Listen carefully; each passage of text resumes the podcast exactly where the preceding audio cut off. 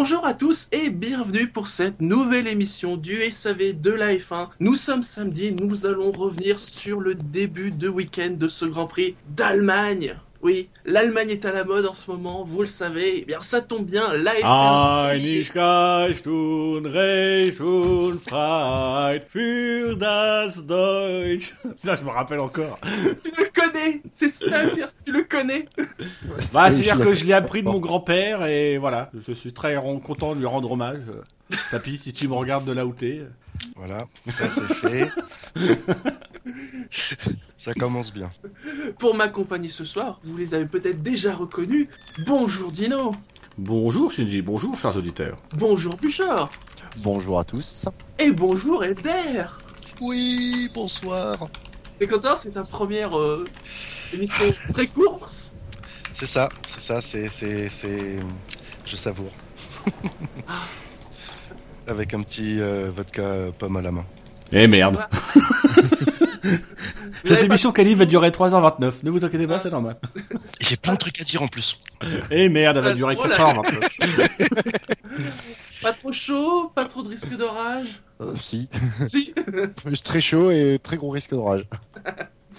Alors dans ce cas-là, on va enchaîner et on va commencer. D'abord par un petit peu d'actu, parce que c'est vrai qu'on a- on n'a pas fait d'émission euh, pré-week-end, et j'avais envie de revenir, de vous, vous don- de vous demander votre avis euh, sur euh, une actu qu'on a eue entre les deux, les deux Grands Prix. Vous savez, il y avait eu des essais privés à Silverstone, et surtout, ce qu'on a retenu, c'est ce fameux test de Pirelli. Oui, on a enfin vu une Formule 1 avec des roues 18 pouces. C'est dégueulasse. Yes. Oh les goûts de chiottes. Oh là là. Moi j'aime Vraiment, alors t'as aimé le Grand Prix de Silverstone et t'as détesté les pneus Pirelli. C'est à plus rien comprendre. J'ai l'impression de voir ma voiture. hein. Je sais que c'est Bah, le but hein, d'ailleurs, mais euh, non, moi j'aime bien les gens dégueulasses de maintenant. C'est quoi ta voiture? Qu'on sache si ça ressemble plus à une Caterham ou une Mercedes. C'est surtout ça. Euh, euh, écoute, c'est, un constructeur qui a eu une grande histoire dans la Formule 1, mais qui n'y est plus, hein, qui est américain. Ça, ça, ça commence par F et ça finit par Horde. Ah, F et Ah. Ford. F Ford, F Ford, F Ford. Oh, je ne trouve pas. General Motors.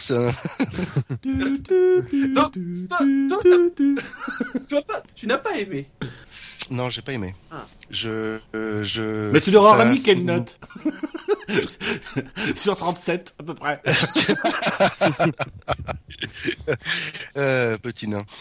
Euh, non, écoute, euh, non, je, je, je, non, j'ai pas aimé. Vraiment, j'ai, j'ai pas trouvé ça joli. Euh, j'ai eu l'impression de voir des, euh, des Formules 1 électriques, hein, les, euh, la Formule E.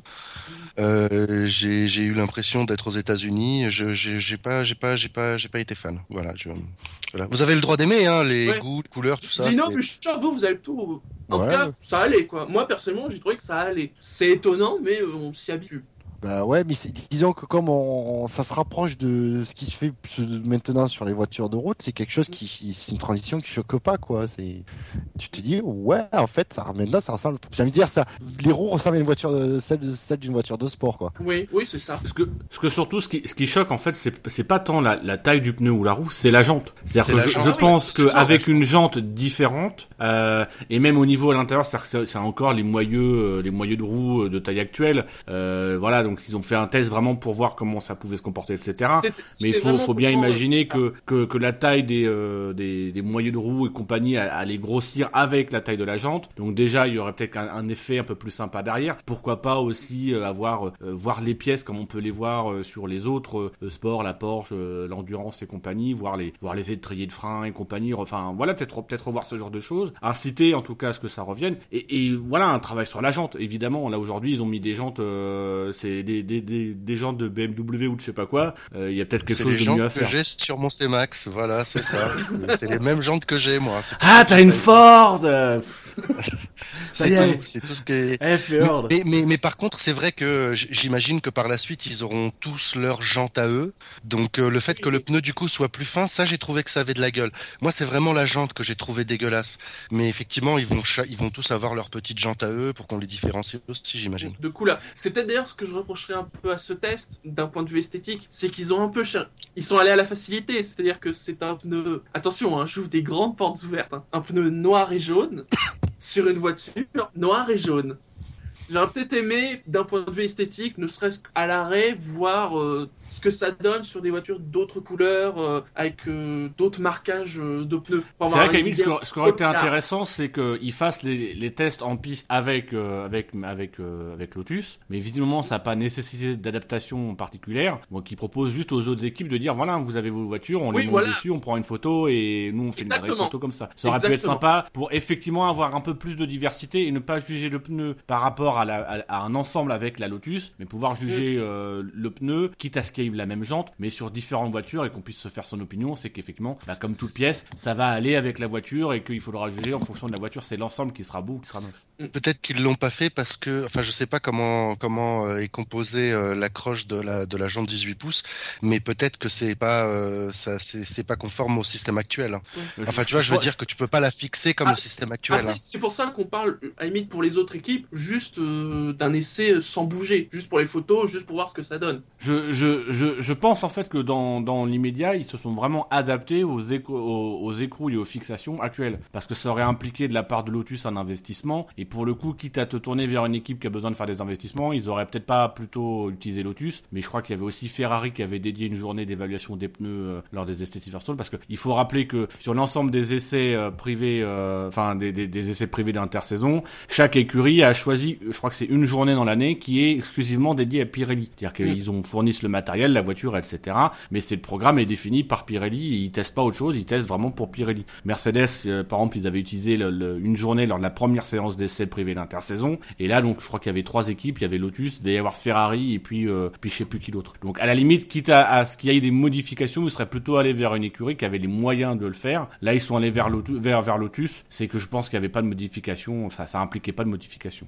Sur le chat, il y a rien qui nous dit ce qui serait bien, c'est que l'introduction des 18 pouces donne des possibilités supplémentaires aux ingénieurs d'inventer des nouvelles technologies de suspension, de freinage, d'aérodynamique. J'ai presque envie de dire, c'est quasiment obligatoire hein, avec ces nouveaux pneus. Ah, mais de toute façon, Il avec faut des, gens... tout changer. ah, mais avec des jantes 10 pouces, euh, tu, vas, tu laisses plus de place pour les disques. Les ingénieurs, ils vont en profiter pour les agrandir, cela, euh, pour optimiser le, le- le freinage. Après, euh, qui sur la- l'aspect aérodynamique, je sais pas trop. Sur le flux, les flux aérodynamiques, je m'avancerai pas. Euh, après, c'est vrai que Bah, il y- suspension aussi il y aura évidemment plus un impact, parce que le pneu est plus lourd. Euh, il, euh, il absorbe moins parce qu'il y a moins de pneus.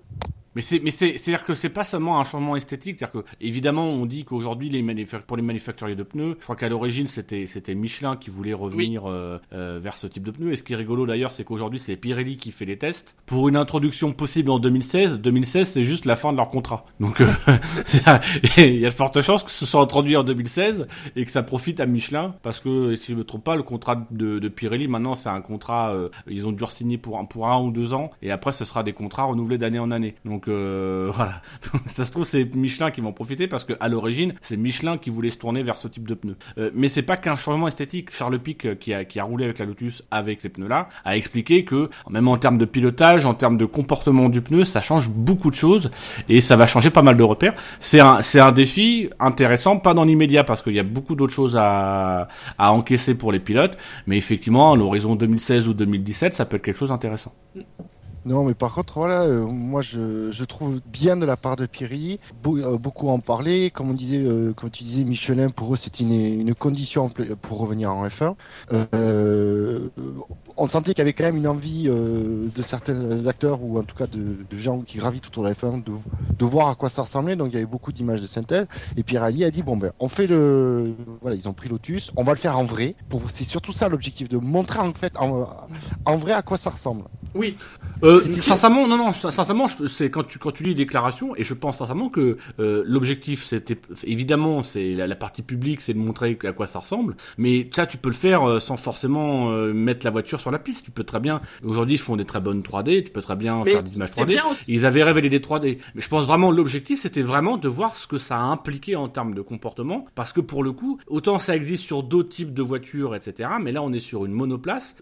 À part la Formule E, mais, euh, mais là, c'est c'est assez spécifique. Sur une Formule 1, euh, je pense qu'il y avait une vraie interrogation sur comment ce type de pneu se comporte. Parce que ça a vraiment une implication. Le pneu est moins épais, il va, il va beaucoup moins bouger, il va être beaucoup plus, euh, euh beaucoup plus, peut-être beaucoup plus directif.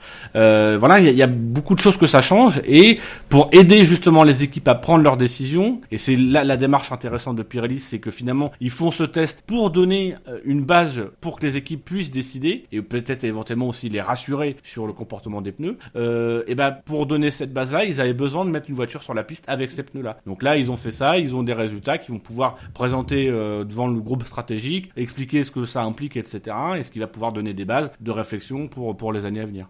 Ah, c'est pas mal quand même d'avoir montré euh, d'un point de vue esthétique parce que c'est vrai que ces dernières années, euh, on a quand même eu pas mal de surprises sur les voitures pas forcément oui. heureuse. Là, au moins, voilà, on non, mais sait ce que ça donne, quoi. L'effet esthétique, c'est que ce soit pas mal ou pas, à vrai dire, c'est oui, bien, la, de toute façon, c'est la conséquence. Des, évidemment, nous, en tant, en tant que, que fans et puis les médias de manière générale, ils s'arrêtent sur l'aspect esthétique. Maintenant, je pense sincèrement que pour ce qui est la, pour le fait de faire des essais avec ces pneus-là, la vocation de ces essais, c'était pas de montrer les pneus sur la voiture, parce que ça, ça peut se faire n'importe quand, n'importe comment. C'était vraiment de, de, de, collecter des données pour pouvoir euh, orienter les équipes. Alors, moi, j'avais lu une dans un article une déclaration de Paul Embray justement qui disait si justement que malgré euh, en tout cas sur l'aspect esthétique il disait que malgré le, le les super rendus 3D euh, que tu que, que, tu peux faire de nos jours il disait il sentait qu'il avait ils avaient besoin de montrer en vrai ce que ça donnait parce que tu as toujours la, la, une certaine part d'incertitude, de, de, de, scepti, de, scepticisme de la part euh,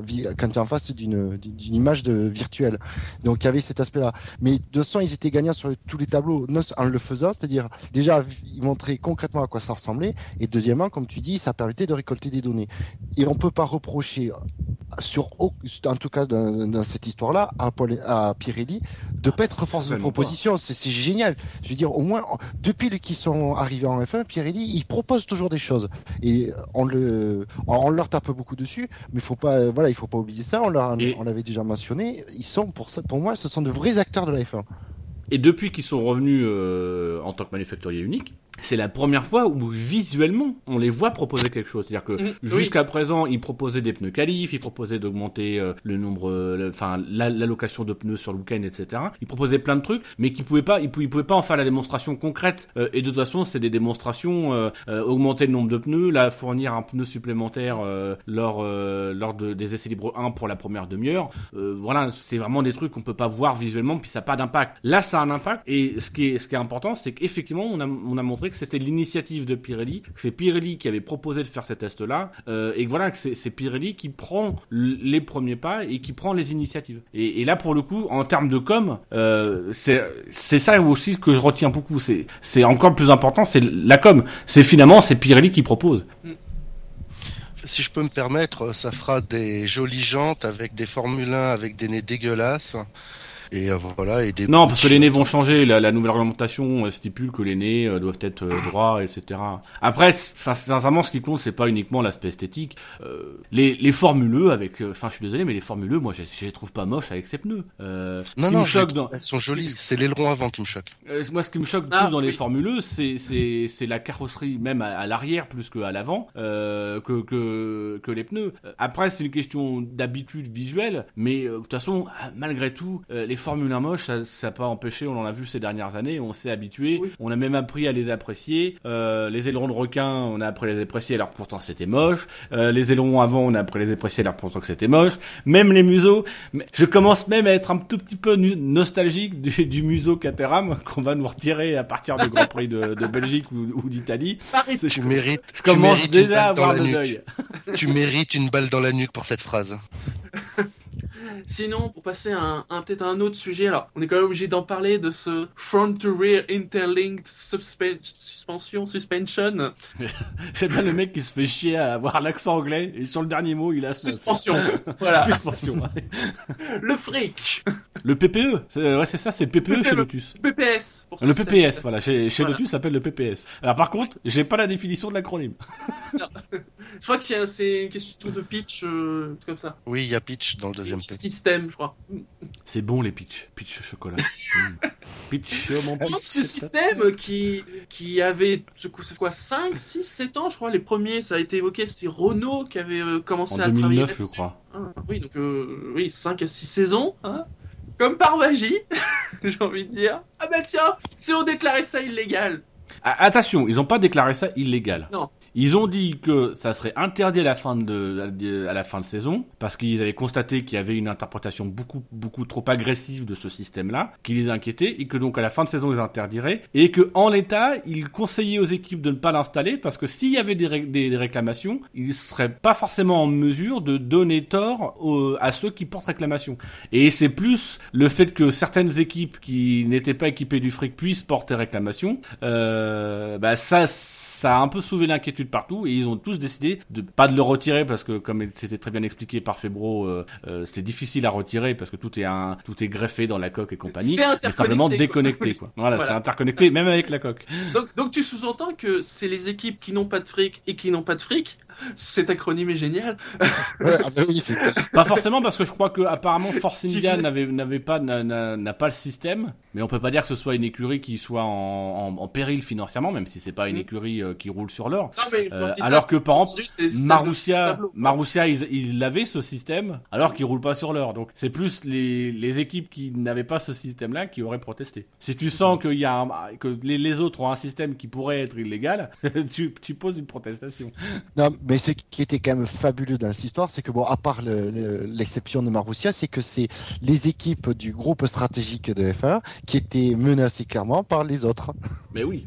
Comme quoi, c'est donc, et que, alors que juste avant, en fait, euh, pour tout ce qui est réduction de coûts, le- la situation était inversée. Mais là, ils avaient, ils savaient les, les, les six, gros- les cinq, gros, cinq ou six grosses écuries, elles savaient que les autres, elles se gêneraient pas pour, euh, pour, pour des euh, Conheim, euh, porter plainte pour tes réclamations.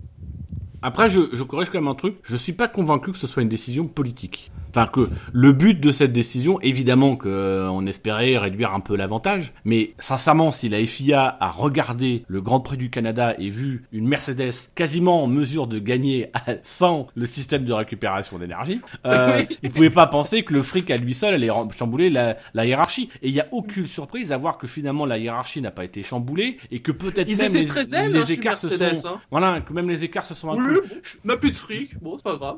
Vu le Moi, nombre d'écuries, moi, je trouve que Vu du coup, McLaren euh, a progressé euh, sans, sans ce système.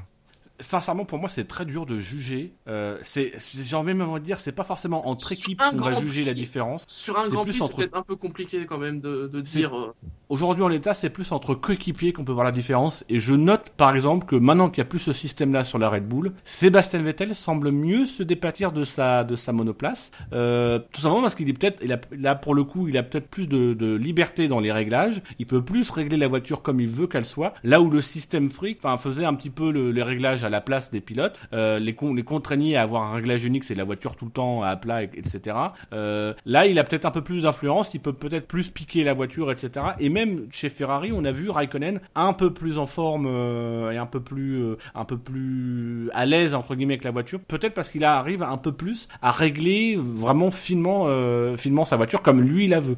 Donc sur ces pilotes qui sont un peu pointilleux, c'est peut-être une bonne chose. Après entre écuries, c'est aujourd'hui, il faudra voir sur le long terme. Je pense que sur le long terme, on va voir qu'effectivement ça a, eu, ça a un impact. Mais là, sur ce Grand Prix là, c'est difficile de savoir ce qui est parce que ça reste quand même un circuit spécifique, de ce qui relève de la spécificité du Grand Prix ou de ce qui relève de, euh, vraiment de la- de l'abolition du fric.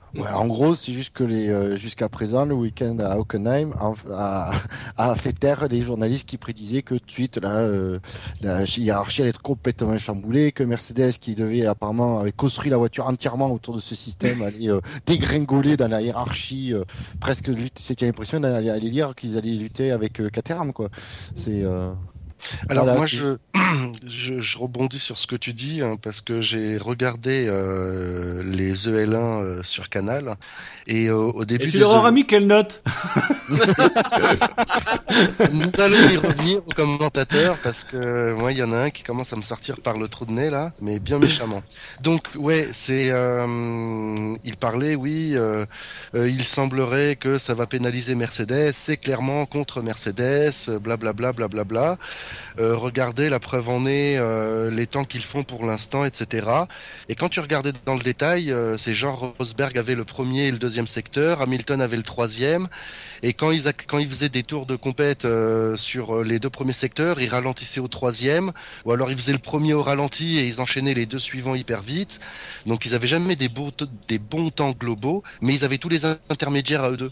Et, euh, Et sur- mais dès la et moitié de surtout, le pire, c'est que- comme une, comme une maison, et tu vois, et t'entendais Febro qui disait oui, regardez, euh, Hamilton, il est en difficulté. Je dis, mais il est pas en difficulté, il va au ralenti sur le premier secteur. Après, il carbure, il te prend les intermédiaires, il les prend tous. Et ça, c'est un truc qui, non, c'est peut-être pas eux que ça handicape apparemment, hein, parce que Le- ils ont l'air bien là. hein. Le pire, c'est que lors des, lors des essais libres 3, on avait Villeneuve qui nous expliquait que, euh, bah, en fait, Mercedes, euh, vendredi matin, ils ont fait comme ils font d'habitude. C'est-à-dire qu'ils ont mis beaucoup Voilà. de carburant dans la voiture, ils ont roulé, ils ont, ils avaient des petits écarts et que tout le monde s'est enthousiasmé en essais libres 1 en disant, ah, les écarts se resserrent et compagnie. Même si l'enthousiasme était un petit peu retombé. C'est-à-dire qu'il y avait un gros enthousiasme avant les essais libres 1. À la fin des essais libres 1, ils se sont dit, bon, les écarts se sont un peu réduits. et puis après, ils se sont plus c'était encore un- assez faible, mais c'est surtout après les essais libres 3. Mais c'est tout c'est tout. euh, moi, c'est ce qui m'énerve dans cette saison et c'est ce qui fait que pour le moment, j'a- j'apprécie pas du tout euh, cette saison de de, de, de Formule 1. Euh, c'est pas le le, le c'est pas le, le championnat en lui-même, c'est pas le la nouvelle formule. C'est juste que j'ai l'impression qu'on on essaye de nous vendre quelque chose. Et là, ça se revoit avec le fric, c'est que euh, y a une telle domination de Mercedes qu'on essaye de nous vendre le truc, qu'on nous a dit que c'était politique. Moi, sincèrement, le- une décision politique quand tu veux rééquilibrer les trucs et que tu interdis un, que tu interdis un dispositif qui est en place sur les trois quarts des monoplaces, j'ai du mal à voir est le coup politique. C'est- voilà, voilà, je, je cherche. Euh, Je suis comme toi, j'ai sorti la loupe, je cherche, mais je vois rien. Bah oui, parce que c'est oui, bah voilà, ma- voilà, merci, j'ai enfin compris parce que j'ai pas pu suivre les les essais libres 2 et 3. Et euh, mais dans les dans les premiers, ils étaient tellement euh, euh, à fond pour dire que c'était Mercedes qui était handicapé, Mercedes. Mais tu sais, je, je me disais, mais en fait, c'est un système, il y avait que Mercedes qui l'avait. Et effectivement, après, je lisais que ben non, Williams aussi là, McLaren là, Red Bull là. Je me dis mais pourquoi ils ont interdit Mais- un truc que tout le monde a finalement? Mais l'histoire, c'est c'est c'est Renault qui a qui avait euh, initié ce système-là il y a quelques il y a quelques années. Ce système apparemment de mémoire avait été abandonné. Donc là, je dis je dis sous réserve de que j'ai pas vérifié mes notes ou etc. Rien. Euh, et c'est euh, Mercedes qui avait repris le truc il y a deux ans. On en avait surtout parlé l'année dernière. L'année dernière, on avait beaucoup parlé du fric au début de l'année. On s'était peut-être même dit c'était peut-être le truc, le secret de la Mercedes. Puis en fait, on s'était rendu compte que c'était pas le secret parce que de toute façon, tout le monde avait commencé à travailler dessus. Tout le monde l'a adopté pour cette année. Euh, et aujourd'hui, cette année, toutes les équipes l'ont, que ce soit Ferrari, que ce soit Red Bull, que ce soit McLaren. Je crois que les seuls qui l'ont pas, c'est Caterham, Force India, euh, Sauber. Je suis pas sûr qu'il l'ait. Euh, et c'est à peu près tout. Ouais. C'est de Allez, la poudre aux yeux, quoi. Je vous propose de passer au contexte de la course. Alors d'abord par le, le commissaire pilote et il, il s'est passé un truc un peu particulier cette semaine parce que à l'origine c'était euh, Joren Mass, le pilote allemand, qui était prévu. Et puis hier on a appris bah, que ça serait pas lui et finalement c'est Tom Christensen qui est le pilote, qui est le commissaire pilote de la FIA cette- ce week-end. Ils ont pas expliqué pourquoi, mais euh, voilà, ils ont changé au, au dernier moment. Ouais, trop d'allemand tue l'allemand, en fait, peut-être. N'empêche, il est très lié à Mercedes. hein. Alors de là, à imaginer que bon, c'est pour éviter Bah, après, après, les- en même temps, on a eu, euh, sur certains sites avec des histoires de complot à la con et compagnie, quoi. on a, en même sais- temps 90% des commissaires sont des Britanniques et on n'a pas fait de scandale Oui, parce que Lewis c'est Hamilton pouvait être avantagé, quoi. Donc. Mais tu sais que les gens aiment le complot. Ah là là, il y a un complot dans le disque de frein de Lewis Hamilton. Mais arrêtez de déconner les gars. On a vu un mec Ah, avec un ah, laser. Attends, il y a même, y a même un site que je ne citerai pas euh, qui a dit que en fait Mercedes était en train de protéger. euh, non, c'est pas en train de, de c'est encore pire que qui était en train de protéger euh, Hamilton, mais qu'en fait c'était une erreur d'Hamilton et que donc tout est de la faute d'Hamilton. sur, sur la, et- sur la problématique des sur la problématique des freins, il y a quelque chose que, qui, est, qui est assez peu connu, c'est que au sein même d'une écurie, les, les pilotes ont le choix dans les dans, dans les freins, dans les disques, parce que les, les disques disques sont relativement, on va dire, euh, relativement standards, enfin, sont le même gabarit. Donc, tu as la capacité de, de, de, changer le disque. Et Hamilton a pour habitude de régulièrement choisir des fournisseurs différents et vraiment d'adapter son disque et son fournisseur en fonction du Grand Prix. Et donc, souvent, ça se joue apparemment chez Mercedes entre Carbon Industries et Brembo. et là, ce week-end, il avait choisi les freins Brembo. Euh, alors, je sais pas ce qu'a qu'a Rosberg, mais on peut penser par exemple que Rosberg a les freins Carbon Industries. Et donc, après les qualifications, on a euh, Toto Wolff qui a précisé que euh, si la voiture était remise en état ou peu importe, euh, que demain, euh, ce serait pas les freins Brembo, dans la mesure où il y a eu une défaillance des freins, ils vont ils vont faire attention, ils vont éviter le risque, qu'ils ont rien à reprocher à Brembo, mais que par mesure de sécurité, comme il n'y a pas eu de, de, de problème sur les freins Carbon Industries, ils mettraient des freins Carbon Industries sur la sur la, la Mercedes de, de Lewis Hamilton. Mais voilà, les, les pilotes au sein même d'une écurie peuvent avoir des, des fournisseurs de freins différents en fonction de, de, de, de l'affinité qu'ils ont avec le, le, fournisseur, avec le frein, de ce qu'ils veulent, de la réactivité du frein, etc.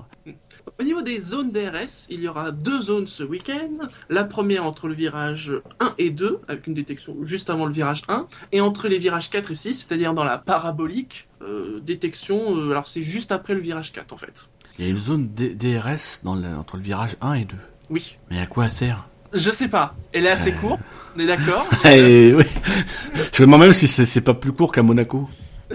C'est juste pour permettre à Lewis Hamilton au début du premier tour de gagner 5 ou 6 places. Ah non, le DRS c'est pas activé. Ah non lors- Ah lors bah oui, deux c'est au deuxième tour, euh, deuxième ou troisième tour. ouais. Merde. Merde, ma théorie du complot marche pas. Oh, tu sais, c'est, tu, tu analyses comme tu notes. C'est ça, c'est ça, c'est pour ça que vous m'aimez en fait. Tout à fait. Au niveau des pneus choisis par Pirelli, ce sont les tendres en jaune et les super tendres en rouge.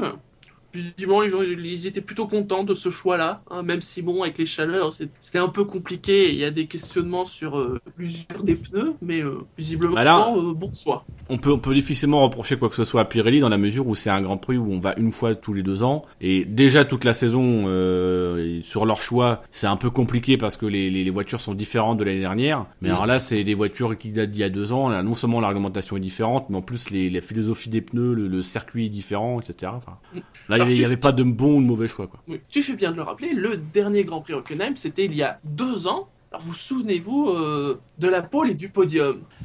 Non. Si je me, me souviens bien, c'est Alonso qui avait fait la pole sous la pluie Exactement. et qui avait remporté le Grand Prix Et derrière. qui remporte devant Button et Raikkonen. Et vous sou- Est-ce que vous avez des souvenirs de ce Grand Prix? Ben, c'est pas Philippe euh, euh, Alonso et Fernando et face Non, ça, pas- Non non, c'est C'est 2010. deux ans plus tôt. Mm. Oh punaise. C'est si vieux que ça le, le coup du message? Eh oui, déjà. Ouais. C'est qu'on vieillit, Bouchard. On se rend Ouais, pas compte, mais on est en train de devenir des vieux cons. enfin, certains Non. sont plus vieux cons que d'autres, mais euh, Non, c'est juste. Je- je- on peut polémiquer, Dino, mais euh, tu l'as reconnu toi-même. hein. ah, mais- je reconnais, j'ai 30 ans. Pas de souvenirs plus vieux Non. Je sais pas, Euh, je vous dis 66e tour, euh, Vettel qui est derrière Button dans la part. Si, si, j'allais dire, ouais, mais le dépassement. Non, mais il pouvait, de toute façon, il pouvait pas y échapper, Vettel. Il Ah venait oui. juste, justement, d'être ferme à ce sujet juste avant en disant tout le pilote qui, dé- qui, qui passera les quatre, les quatre roues en dehors de la ligne et qui en, euh, tirera un avantage sera immédiatement sanctionné. J'ai revu la Ouais. vidéo et euh, ah ouais, il met, il met bien les quatre dehors. Bah oui. Oh, non, mais, il- non, mais là, c'est autorisé. Alors là, on peut, on peut faire ce qu'on veut. Ils ont calculé. On tire pas d'avantage. Donc, on peut faire ce qu'on veut. On peut pas même. un tirage Parce qu'il me semble que justement ils ont dit qu'à cet endroit-là, Ah non mais non mais, non mais modifié. non mais ça c'est ça c'est du grand n'importe quoi. C'est que maintenant on fait des règles qui s'appliquent en fonction du virage. Je sais pas tu tu passes les roues en dehors des lignes. T'es en dehors des lignes. Un point c'est tout. Alors on nous explique que aujourd'hui on fait au cas par cas on juge au cas par cas parce que on avait trouvé qu'on avait été trop sévère sur le cas Grosjean.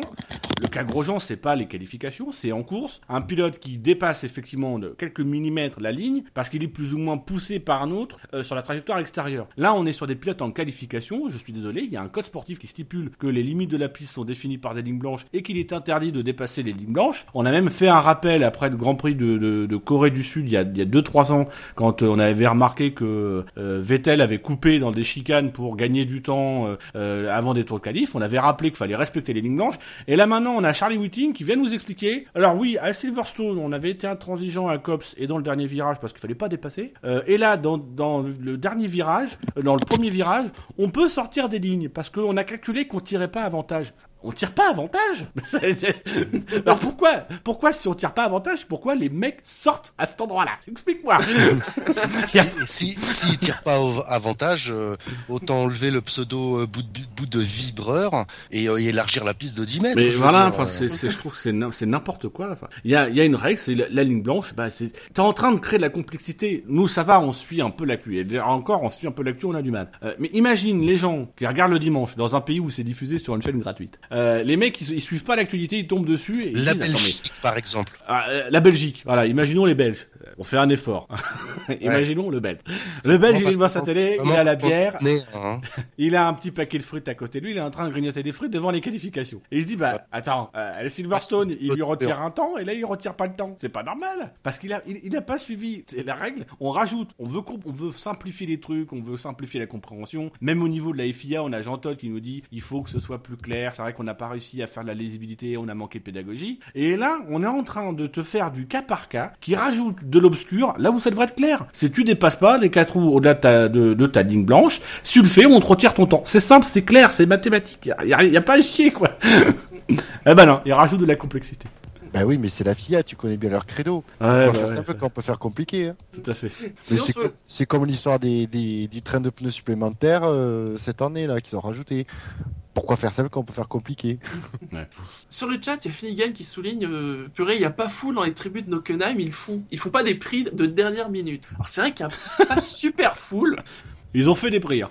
Alors, que, alors cette, histoire, elle est magique. C'est-à-dire, faut la raconter. Les, les, les organisateurs se disent, allez, on va faire un plan marketing super chouette. Il y a la Coupe du Monde cette année. Euh, nous sommes les Allemands. On va aller loin dans la Coupe du Monde. Et donc, euh, allez, si on va loin dans la Coupe du Monde et si on atteint euh, un, certain niveau au niveau de la compétition, eh ben, on va faire des promos sur les billets de F1. Vu le prix des billets de F1, toujours chouette. Et donc, le principe, c'était que sur un match particulier, pour chaque but marqué par l'équipe d'Allemagne. Ils n'ont pas choisi le France, l'Allemagne-Brésil. Ta gueule, ta gueule, ta gueule, ta gueule oh, my god. Putain, t'as niqué l'histoire Attends, mais non, mais là je l'ai vu dire, euh, j'ai fait non, c'est pas possible, ils ont pas été Non, je trouve, je trouve pour, pour, pour défendre Elder, euh, je trouve qu'il a amélioré l'histoire. C'était 11 euros la réduction. 11 euros par but. 11 euros par but pour, ah bah, par but en demi-finale de l'équipe d'Allemagne. Voilà. Petit bonheur, 77 euros.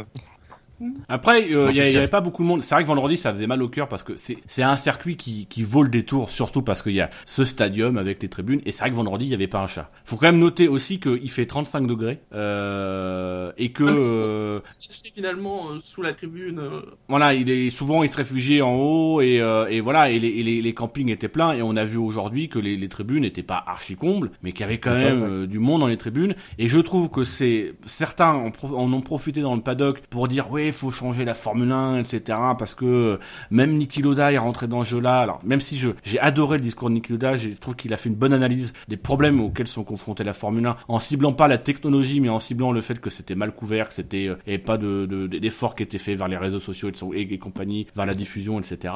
Euh, mais globalement, il est rentré dans ce débat-là. Non, mais s'il y a personne avant tout, c'est parce qu'il a fait très très chaud, que y a, voilà, et que c'était vendredi, que, mais rien, on est dans un pays qui vient de sortir quand même de, juste d'une grosse fiesta. Euh, voilà, donc il faut. Dis-le, ils étaient tous beurrés. Ah, voilà, ils, étaient tous beurrés. en plus, en plus, il faut savoir, c'est que le teuton n'aime pas la chaleur, hein, donc euh, c'est normal. Ouais. Voilà, ils aiment le foot. voilà, ils aiment le foot. Et ils gagnent. Oui. oui. Mais le teutonique, ah ben... oh, c'est honte de jeu de mots. Teutonique. oh, mon dieu. Je vais vraiment finir par embaucher un, un, serial killer pour venir te rendre visite quand même, Dino. Hein. ah, prends pas un serial killer, prends, prends un mono killer. ça suffit. Il fait juste moi et après il pourra plus rien faire. Alors juste pour, pour rebondir sur, une, sur le chat, on a Auria qui nous dit mais pourquoi les circuits ont échangé leur bac à gravier pour du tarmac, du, du tarmac ou de l'astroturf euh, C'était pour copier le Paul Ricard. Euh, si vous l'avez vraiment voulu copier, il se serait pas contenté de mettre du bitume derrière. Parce que l'intérêt du Paul Ricard, et ce qui, ce qui était intéressant, ce qui est intéressant c'est que les, les, les, dégagements en couleur sont pas là pour faire joli, c'est c'est des c'est du c'est du, du, du, tarmac avec une granulométrie plus importante qui fait que dès que tu roules dessus, tu es freiné, ça remplace le gravier, c'est plus sûr, c'est technologique. Euh, mais ça, le problème, c'est que c'est pas appliqué en Formule 1, c'est fait, c'est fait nulle part. Généralement, on met de la peinture, mais voilà, le seul endroit où on a, on a récupéré ce, type de, truc-là, c'est à Monaco, dans les échappatoires. On avait resurfacé les échappatoires avec du, du, tarmac un peu plus, un peu plus granuleux, qui fait que c'est beaucoup plus, euh, beaucoup plus, euh, il y a beaucoup plus de grip. Donc dès que tu arrives dedans, t'es quasiment freiné par le, ne serait-ce que par le bitume. Euh, ces trucs, c'est que ils font pas ça en Formule 1, c'est juste du bitume normal, euh, où tu peux aller aussi vite qu'avant. Et, et on l'a vu. Enfin, c'est terrible, c'est le message qui est envoyé là en disant que tu peux dépasser la ligne blanche. C'est comme euh, ne pas avoir sanctionné Kimi Raikkonen après le Grand Prix de, de, de, de Grande-Bretagne pour euh, ce, le mec qui va à l'extérieur, il revient comme si de rien n'était sur la piste. Euh, voilà, enfin, à un moment donné, tu faut juste réfléchir. Et effectivement, aujourd'hui, c'est on fait n'importe quoi. S'ils avaient vraiment voulu imiter le Paul Ricard, ils auraient fait quelque chose de bien. Mais là, ils ont pas imité le Paul Ricard. Ils ont juste dit, les gars, on va faire un peu comme le Paul Ricard, mais on va faire moins bien. on va pas mettre le truc utile, on va juste euh, mettre du bitume. Puis ils Ça aiment fera bien des se circuits priver- gris, ça sera bien. Ils ils aiment bien se priver aussi de possibilité d'organiser des courses de MotoGP parce que quand il y a des grands trucs de bitume comme ça, c'est hors de question pour la moto d'y aller quoi. Bah non. bah, Ah oui. on va passer aux essais libres. hein. Ouais. Et on a eu deux troisième pilotes vendredi matin. On a eu Guido van der Garde qui a fait une 16e place, mais ce que l'on attendait, hein, on le savait, elle l'avait dit euh, dès, Sil- dès son retour d'essai à Silverstone. Il y avait Suzy Wolf. Comme je l'ai mis dans le top flop, on a pu croire au début que ça allait très mal se passer. Et ouais. Et puis finalement non. Et puis finalement elle a fait une séance euh, bah, tout à fait normale pour un troisième pilote. Elle Et était précisons trois à- dixièmes derrière Massa. Et précisons à Thomas Sénécal que c'est la première fois qu'on voit une femme au volant d'une Formule 1 en séance officielle depuis 15 jours. hein, et pas depuis 22 Ah bah ans. oui. Et voilà, parce que parce qu'il était encore revenu en nous disant c'est la première fois depuis 22 ans. Non, non, elle était là à Silverstone. Elle a fait que 4 tours, mais elle était quand même au volant d'une Formule 1 en séance officielle. Ça compte. Elle était trois dixièmes derrière Massa seulement. Ouais, C'est sur bien. un programme qualif. hein. Après, je sais pas, je, je suis pas rentré dans les détails, mais euh, tout le monde, euh, tout le monde, euh, beaucoup de, de, de, de gens s'attendaient à, comme tu disais, Shinji, à une hécatombe, tu vois, à ce qu'elle fasse des, des scores, elle allait se battre avec Kobayashi, on aurait, on avait l'impression. Mm. Finalement, non, ça va, c'est, c'est, c'est, c'est bien démerdé, ça fait plaisir, ça ferme un peu leur gueule à tous ces connards, et voilà. Mais on va revenir au lot des connards un peu plus tard. Mais, de toute façon, enfin, quand tu regardes, là, elle est, elle est à, à, 2-3 dixièmes. Bon, en comptant le fait qu'il soit sur des stratégies différentes, des programmes différents, euh, admettons, est, disons, soyons fous, est à 2 secondes de Massa. 2 secondes, c'est ce qui sépare Jude Bianchi de Max Chilton en qualification. Enfin, je, à un moment donné, il y avait deux secondes d'écart entre les deux. Ben, voilà, donc elle est pas plus mauvaise que Max Chilton. Enfin, la question se pose même pas. C'est, euh, elle s'est pas fait exploser, elle- donc elle, elle a, elle a fait une bonne séance d'essai. Après, c'est difficile de, il faudra la juger. On pourra la juger vraiment que quand elle sera sur un programme de course, quand elle fera une, une- une course. Et là, c'est la question de euh, est-ce qu'elle aura un baquet? Mais en l'état, c'est même, là, c'est difficile de juger. Euh, en admettant qu'elle soit de deux secondes, et comme ben, elle est pas plus mauvaise que d'autres qui troisième- sont sur la grille. Voilà, comme n'importe quel autre troisième pilote. Mais voilà. Est-ce que, nous pouvons spéculer que d'ici la fin de saison, Massa va réussir à, à, à se blesser assez sévèrement pour euh, ne pas faire un Grand Prix et que Suzy prenne la relève sur un Grand Prix? Là, on l'aurait en, Alors en même réel, si, envie même de si dire. ça, même si ça arrivait, c'est pas sûr qu'on la mette dans, dans ce baquet-là. Ah, ah, mais non, c'est bien Parce connu. que ouais. Les, écu- les les écuries, troisième pilotes, c'est bien ouais, connu, je ouais. sais bien. Les, les écuries n'utilisent pas le troisième pilote quand un titulaire euh, ne peut pas tourner. Ils prennent un pilote à l'extérieur. Non, puis en plus, je crois qu'il y a des contraintes aussi en termes de roulage sur le week-end. Je crois qu'il faut que, pour la course, il faut qu'il y ait un pilote qui ait participé au, au, au, aux essais- au moins, au, au moins à une séance d'essai libre. Donc, par exemple, si tu as Massa qui se blesse en essai libre 2, euh, il n'est pas garanti, si Suzy Wolf n'a pas roulé le matin, il n'est pas garanti qu'elle puisse remplacer parce qu'il faut un pilote qui a participé au moins à la séance d'essai libre 1. alors, je Alors, vois j'ai- plus les détails. euh, Finnegan demande dé- combien de tours elle a fait? Elle a fait 22 tours. J'ai plus les, détails de la réglementation à ce sujet-là, mais euh, on se rappelle du cas de, c'était après l'accident de Pérez. Euh, il était arrivé au Canada, il avait fait les essais libres 1, puis s'était rendu compte à la fin des essais libres 1 euh, que ça que allait pas après son accident à Monaco, et donc il avait fallu le remplacer, mais ils n'avaient pas pu utiliser le pilote qui avait roulé, enfin qui, qui était le pilote de réserve de l'écurie. Ils avaient fait appel à un autre pilote parce que lui avait roulé dans le week-end. Ou c'est peut-être un autre exemple avant, je sais plus. Mais c'est par exemple, c'est ce qui fait qu'on n'avait pas remplacé Massa. On n'avait pas trouvé de pilote qui avait roulé dans le week-end qui, rem- qui remplissait les conditions. Ah, ah, la question de Vimy, elle me plaît bien. Combien de courses gagnées en GP2 et en World Series by Renault? Ok, posons la question à Valtteri Bottas. Combien de courses il a gagné en World Series et, en GP2 Aucune parce qu'il n'y a jamais participé. Et pourtant, il reste sur deux podiums en Formule 1. Voilà. Voilà. Un troisième demain. oui, sans doute. c'est voilà, c'est c'est on peut et prenons cette année le meilleur rookie de cette saison, c'est Daniel Kvyat qui n'a pas roulé en World Series by- Renault euh, 3.0, je suis pas sûr, ou il a dû faire une pige. Il a pas roulé en GP2, il est juste champion en GP3 et pourtant euh, il fait une très très bonne performance face à Vergne. On n'est pas C'est en pas train de vous survendre aujourd'hui Wolf, GP2 World Series by Renault, Voilà. ça veut ça veut pas forcément dire grand chose. On on n'est pas en train de vous survendre Suzy Wolf en disant que c'est la plus grande pilote. euh, Non, non, c'est juste que voilà, elle, elle fait comme les autres troisième pilotes. Voilà. En elle fait, défendue. voilà, on, dé- on démonte surtout les, les mecs qui, euh, qui essayent de l'enfoncer. euh, Qui essaie d'enfoncer les femmes en général en disant euh, c'est pas un sport de gonzesse quoi. Voilà, exactement. Sinon, est-ce Après, que vous avez... Ah, Vas-y. Euh, après, moi, sur ce débat-là, en fait, c'est-à-dire que j'ai même pas envie de la défendre ou quoi que ce soit. C'est-à-dire que je ne peux pas m'empêcher, moi, en tant qu'individu, je ne peux pas m'empêcher de la juger comme une femme. Maintenant, je m'émerveille pas et je je fais pas des caisses autour de ça. Je regarde sa performance. Évidemment, je tiens compte que c'est une femme. J'ai mes opinions sur le fait que je pense qu'une femme en Formule 1, c'est- je suis pas convaincu qu'une femme puisse véritablement s'imposer en Formule 1 et, et, et briller en Formule 1 comme un homme parce qu'il y a des contraintes physiques, parce que il y a aussi des, trucs de carrière, etc. Maintenant, euh, je trouve que euh, elle s'est bien débrouillée en tant que pilote, elle s'est bien débrouillée, elle a fait un bon programme d'essai, elle n'a pas fait d'erreur. Voilà. Après, aujourd'hui, je, je, voilà, je, peux pas ne pas faire le, machiste en disant c'est mieux qu'un homme ou pas. Simplement, je ne fais pas la comparaison parce que pour moi, c'est différent. Je peux pas, euh, je peux pas juger, juger, comparer les deux parce que c'est différent. Tout simplement parce que dans la plupart des sports, il y a aucun sport où on confronte directement des hommes et des femmes. Euh, tout simplement parce qu'il y a une différence. Je dis ça d'autant plus que j'ai un mauvais souvenir en sport au collège. C'est que je me rappelle avoir fait de l'endurance pendant 20 minutes avec une copine. On s'est arrêté au même moment. On a mis les mains sur les hanches au même moment. C'est-à-dire très très souvent euh, on s'est arrêté hein, parce qu'on n'était pas des grands sportifs. J'ai eu 9, elle a eu 13. Et le prof m'a expliqué, bah oui, c'est parce qu'elle a des seins, tu comprends, c'est plus difficile quand t'as cours. Mais voilà, enfin. C'est euh, ça ouais. Elle est pas mal celle-là tiens. C'est, juste, euh, tu peux pas comparer des hommes et des femmes face à une performance. C'est, tu peux les juger en tenant compte que c'est un homme ou que c'est une femme. Maintenant, les comparer, euh, il y a des, des trucs qui vont rendre la femme plus forte, euh, mais qui vont aussi la rendre moins forte et vice versa chez chez l'homme. T'as des t'as des qualités qu'un homme euh, euh, a physiquement, mais qui va peut-être euh, pas compenser par son intelligence de course, etc. Qu'une femme aura naturellement. Ça, je.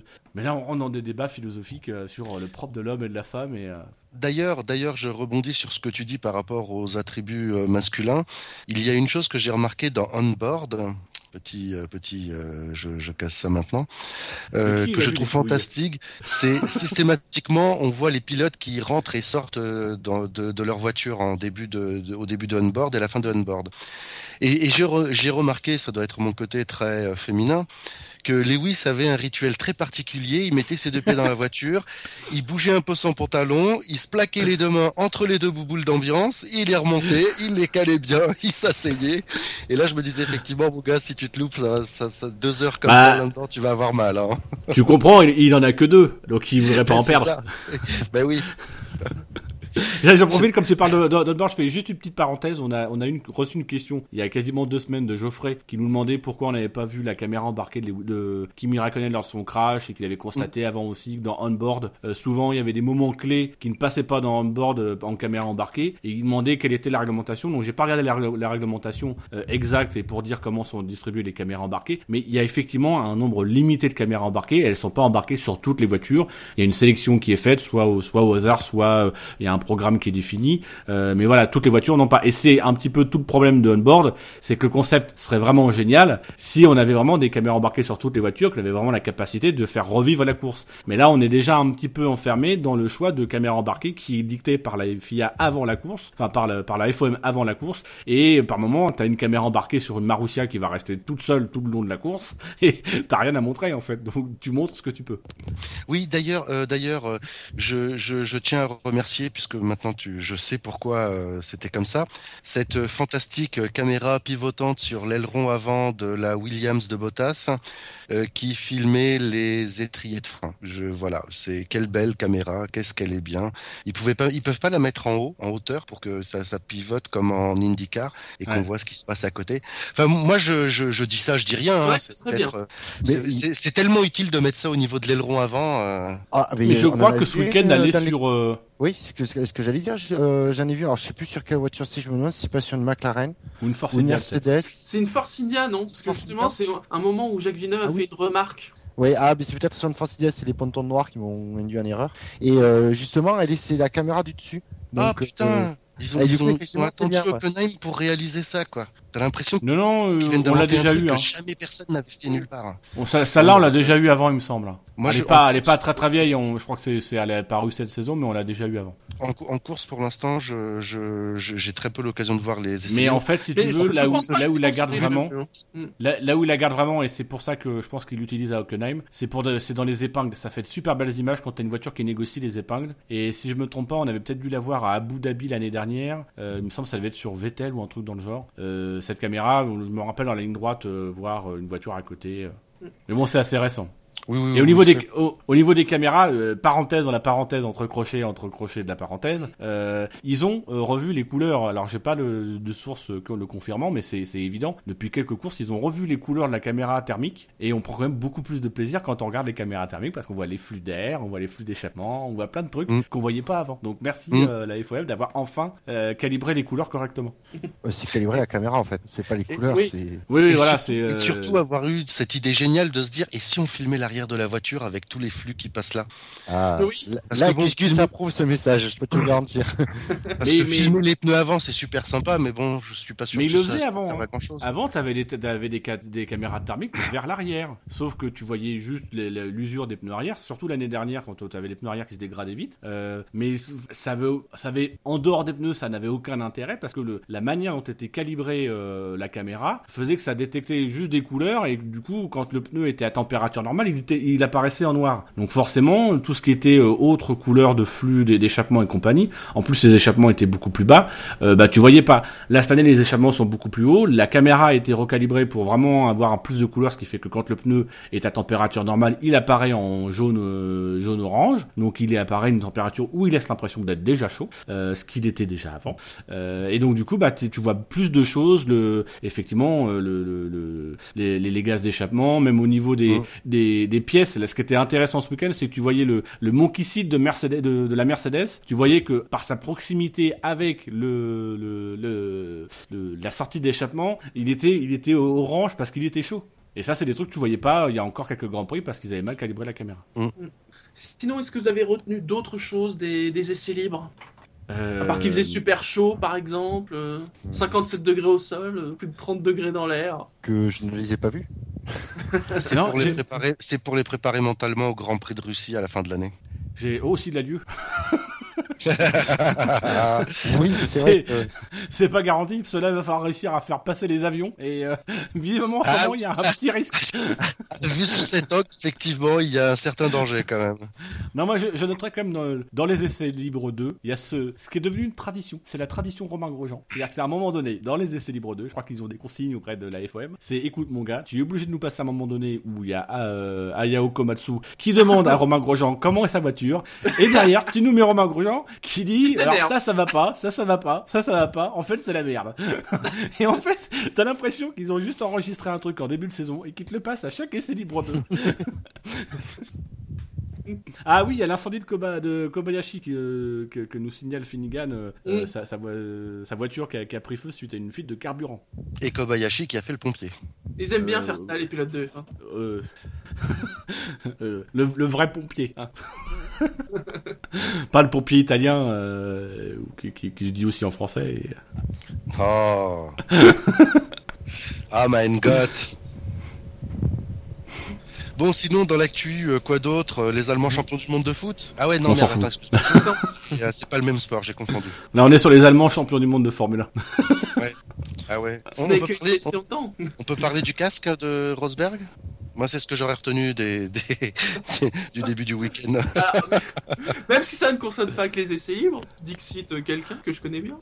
non mais non mais c'est non mais c'est- c'est le signe. Le fait que tu l'aies mis dans ton dans, dans ton top flop, même si ça ne concerne pas la performance, c'est c'est vrai que fondamentalement il n'y a pas eu grand chose non plus à dire sur Non, ces essais vrai. libres. c'est vrai. Euh, une fois qu'on avait constaté que le fric euh, ça changeait pas grand chose, derrière en termes de performance, il y a, y a- enfin, en termes de performance Va dire, ça, de va dire ça à, Mercedes, à, à Ferrari que le fric, euh, ça change pas grand-chose. Eux qui ont leurs 300 et quelques millions tous les ans.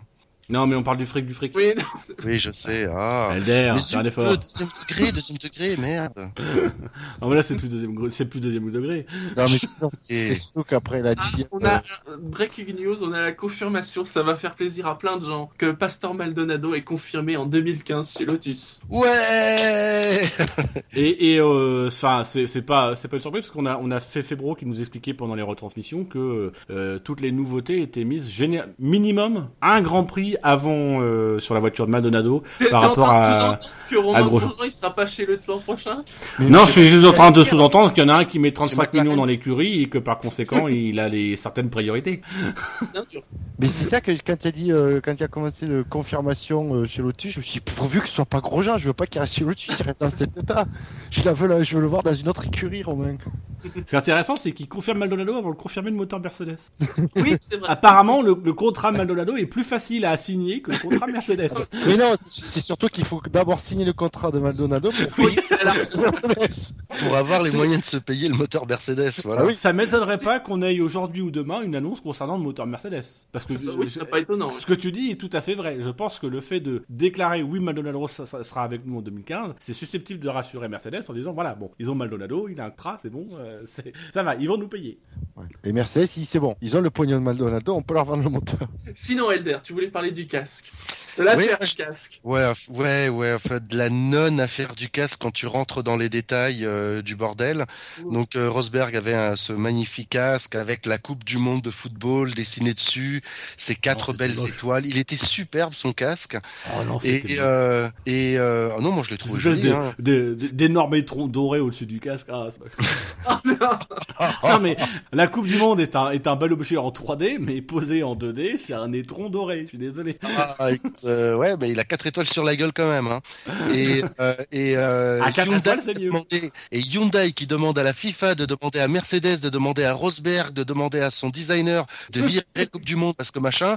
Tu fais bon les gars, Parce que Hyundai est pas content. on se bat plus en Corée, mais vous allez pas nous casser les couilles pour ça quand même, si? Bon, Mais écoute, ils sont pas contents, tu comprends? Mercedes, c'est un concurrent. De Hyundai, ouais. Pareil. J'ai jamais vu quelqu'un hésiter entre acheter une Mercedes et une à vie. Hein Je pense pas en voir avant longtemps, Je mais pense que lorsque les pilotes vont vouloir rendre hommage à Schumacher euh, dans euh, 30 ans et euh, que l'un d'entre eux, qui sera un champion du monde à ce moment-là, et beaucoup de, de, de, de, de charisme, etc., et qui va faire une course avec un casque de Schumacher euh, du début des années 2000, est-ce que tu penses que la famille Schumacher va demander à ce C'est pas mec-là la même chose. dire- mais C'est la pas famille du- Schumacher, c'est pas du tout. pas la FIFA. Je, je, je, je m'excuse, c'est pas du tout la même chose. C'est pas du tout la même Euh. Est-ce que vous pouvez juste me, alors, en toute honnêteté, me répondre à ma question euh, Quand je vous demande de m'associer à un constructeur à la Coupe du Monde 2014, à quel constructeur, quel constructeur vous me citez en premier?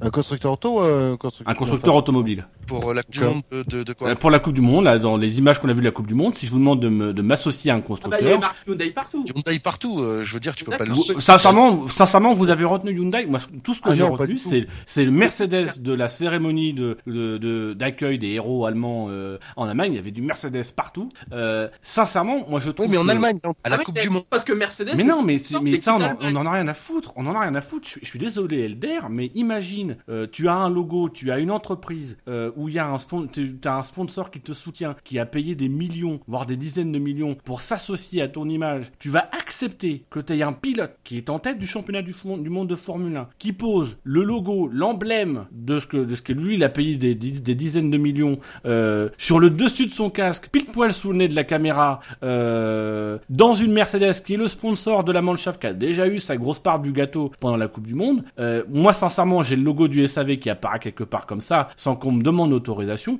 mais je peux te dire directement, c'est niet, tu me le retires. Et je, et suis pas Hyundai, j'ai pas d'intérêt économique. Mais on peut aussi comprendre, et, là, pour le coup, effectivement, on peut chipoter, dire c'est un symbole, il voulait juste rendre hommage. C'est juste, à un moment donné, on est quand même face à un pilote professionnel, dans une écurie professionnelle, et qu'il y a des règles toutes simples. Et moi, je- j'en parle très, enfin, je peux en parler parce que euh, je me suis fait chier à créer un logo pour la structure que dans laquelle que je travaille. Euh, quand on fait des affiches, on est contraint à certaines réglementations et compagnie. On part quand même d'un pilote de Formule 1 qui a une équipe de com autour de lui. Ce casque, il est aussi validé par une équipe de com. C'est impensable qu'une équipe de com ait laissé ce casque sortir en se disant oh bah la FIA ils vont rien faire, la, la FIFA ils vont rien FIFA. faire. Mais il y a, Alors, il y a juste- rien de surprenant à ce que la FIFA, qui dans tous ses spots pu- pu- publicitaires précise la Coupe du Monde de football de la FIFA, genre Oui. il y a d'autres coupes du Non. monde de football. Tu sais pourquoi? Tu sais pourquoi? Parce qu'ils ont voulu déposer le terme Coupe du Monde et qu'on l'a refusé sous- parce que évidemment des Coupes du Monde il y en a pas que de foot. Et donc c'est pour ça que le nom déposé c'est FIFA World Cup. Non, moi, ce que je vais te dire, ce qui, euh, par rapport à cette histoire, ce qui m'a beaucoup déçu euh, par rapport à la FIFA, c'est de réaliser que leur Coupe du Monde, euh, que l'objet Coupe du Monde, c'est un copyright. C'est, je veux dire, c'est, c'est, pas une coupe. Je sais pas comment expliquer. C'est, un, objet commercial. Oui, merde. Là, je suis en train de m'embrouiller sur les idées, mais que, que, que cet objet.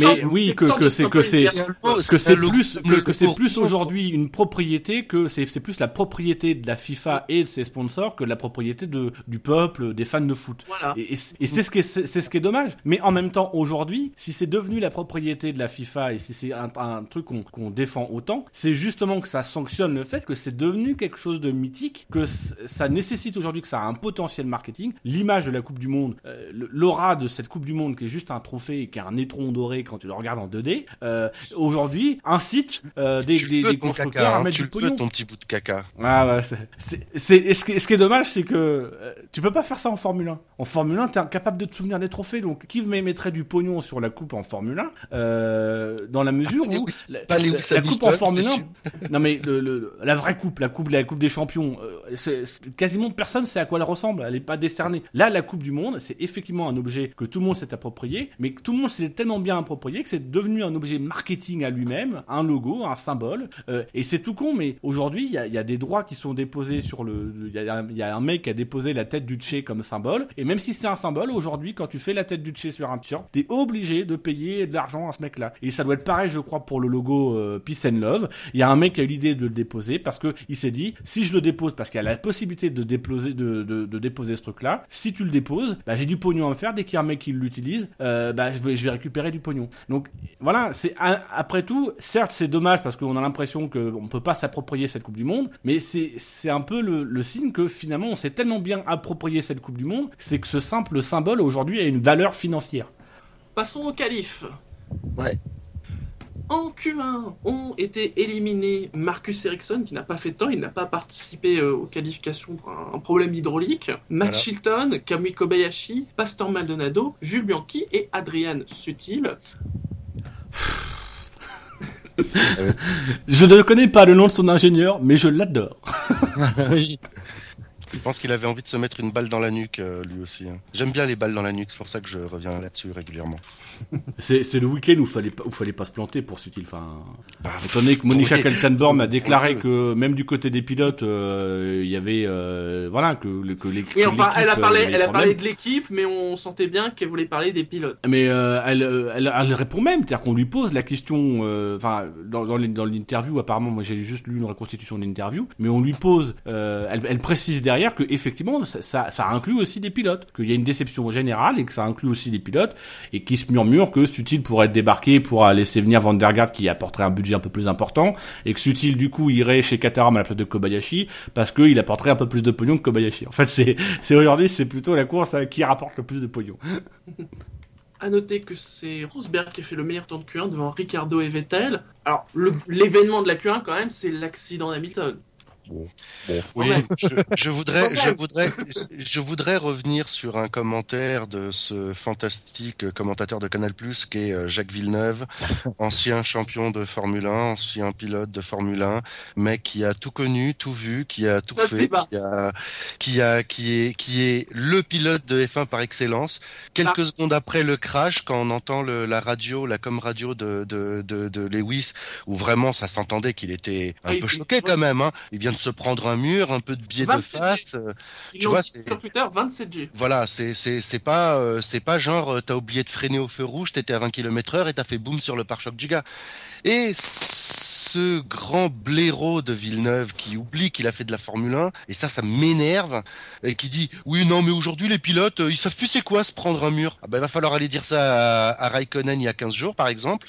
Et, ça, je, trouve ça inadmissible qu'un ancien pilote de F1, je pense, euh, dise qu'aujourd'hui un pilote de F1 ne sait plus c'est quoi se prendre un crash. Je pense qu'ils le savent tous. Je- J'espère pour eux que dans leur formation et leur expérience, il, y a cette, partie-là du danger qui entre en ligne de compte et qui savent. D'ailleurs, on voit bien sur les caméras embarquées comment euh, Hamilton enlève tout de suite ses mains du volant. Il se met en, position de protection et, euh, et il attend l'impact. Et parce qu'il a très bien compris qu'il n'y avait plus rien à faire et que c'était mort, donc il lâche tout. Et, euh, et, euh, et que Villeneuve vienne dire euh, que, que, les pilotes ne savent plus ce que c'est un... Non, c'est pas possible. Rend- Franchement, rendez-nous Prost. Remettez Prost, il est super bien Prost. Virez-le, Villeneuve, c'est une hécatombe.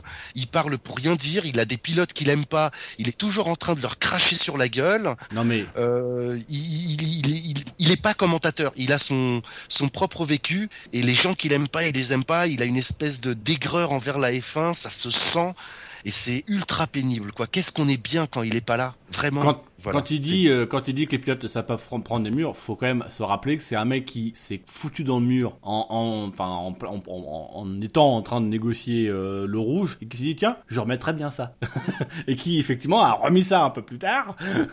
Donc voilà, c'est c'est un, un mec qui aime bien se gaffrer, qui aime bien se gaufrer des murs, qui, qui en redemande, etc. Donc effectivement pour lui aujourd'hui les pilotes ne peuvent pas apprécier. Voilà, tu Ah, mais non, c'est sûr oui, voilà.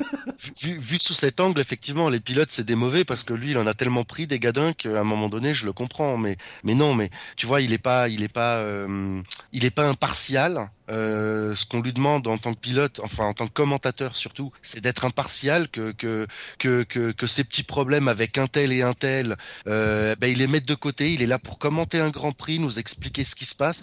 Je trouve qu'il le fait plutôt pas trop mal. Il arrive par moments à mettre des vrais petits débats. Ces moments, à mes yeux, sont un petit peu rares quand même. Mais, mais c'est juste un mec, t'as l'impression qu'il fait, il veut faire du buzz juste pour qu'on parle de lui, que ce soit en bien, en mal ou en n'importe quoi. Mais il est, il est extrêmement pénible. Et euh, vraiment, moi, je, je, je, dis, mettez Prost. J'avais été très déçu par Prost quand il avait fait euh, euh, les, les commentaires sur TF1 à l'époque. Mais là, je, l'ai trouvé, la dernière fois qu'il a fait un Grand Prix, je l'ai trouvé super bien. Sinon, lors de la Q1, il y avait Bianchi qui était assez content d'être devant une Lotus. Oui, de Maldonado. Oui, c'est bon. Ouais, il aurait, il aurait pu, s'il avait été devant Grosjean, j'aurais pu dire, ouais, il peut être fier, parce que devant Maldonado, euh, être fier d'être devant une Lotus, c'est tellement une fierté euh, pour ce week-end. En tout cas, ils ont l'air de vraiment beaucoup, beaucoup galérer. Hein. Oui. Pas plus que les autres week-ends. Sincèrement, pas plus que les autres week-ends. Ils sont, à, ils sont à la position, ils se battent toujours pour la croix, enfin pour la Q1. Ils, ils sont à la place où ils sont. Enfin, Moi, je ne voyais pas se battre du tout en Q pour aller en Q1. Pour moi, euh, déjà que Grosjean soit allé en Q2, je- je- j'avais l'impression que c'était presque un miracle. Euh, Non mais, non mais Elder non. depuis le début de saison, depuis le début de saison, depuis le début de saison, les pilotes Lotus se s'extirpent de, de la Q1 pour passer en Q2, mais ils s'extirpent. Généralement, ils sont 16e, ils sont 16e et 15e euh, et ils- ils passent le cut. On en a eu aussi euh, Grosjean, euh, je crois une ou deux fois a été éliminé en, en Q1. Donc voilà, euh, c'est plus ou moins leur position, elles elles sont plus ou moins là.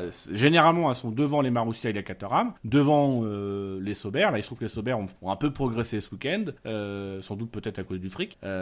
Et, et les Lotus, bah, elles sont plus ou moins à leur place. Elles sont, pour moi, elles sont pas plus décevantes que, que chaque week-end. Elles, elles sont décevantes chaque week-end. Sauf quand il y a des petits éclairs de, de, de, de lucidité euh, d'un pilote. On, va on va mettre euh, au crédit de Grosjean qu'il aura connu les sommets euh, l'année dernière, euh, l'hécatombe totale cette année. C'est bon, hein, on peut en faire un champion du monde. Hein. Putain, j'aurais jamais cru que j'allais dire ça sur Grosjean, quoi. non, non, mais honnêtement, hein, là, il a connu les hauts, les bas. Maintenant, on peut lui mettre un truc bien. hein. On peut, là, on peut lui mettre une Formule 1 maintenant. Et, et, ouais, et c'est surtout qu'il il, euh, il traverse les bas, je trouve, de bonne façon au niveau de l'attitude, après avoir, après avoir eu, le, eu les hauts. C'est ça surtout.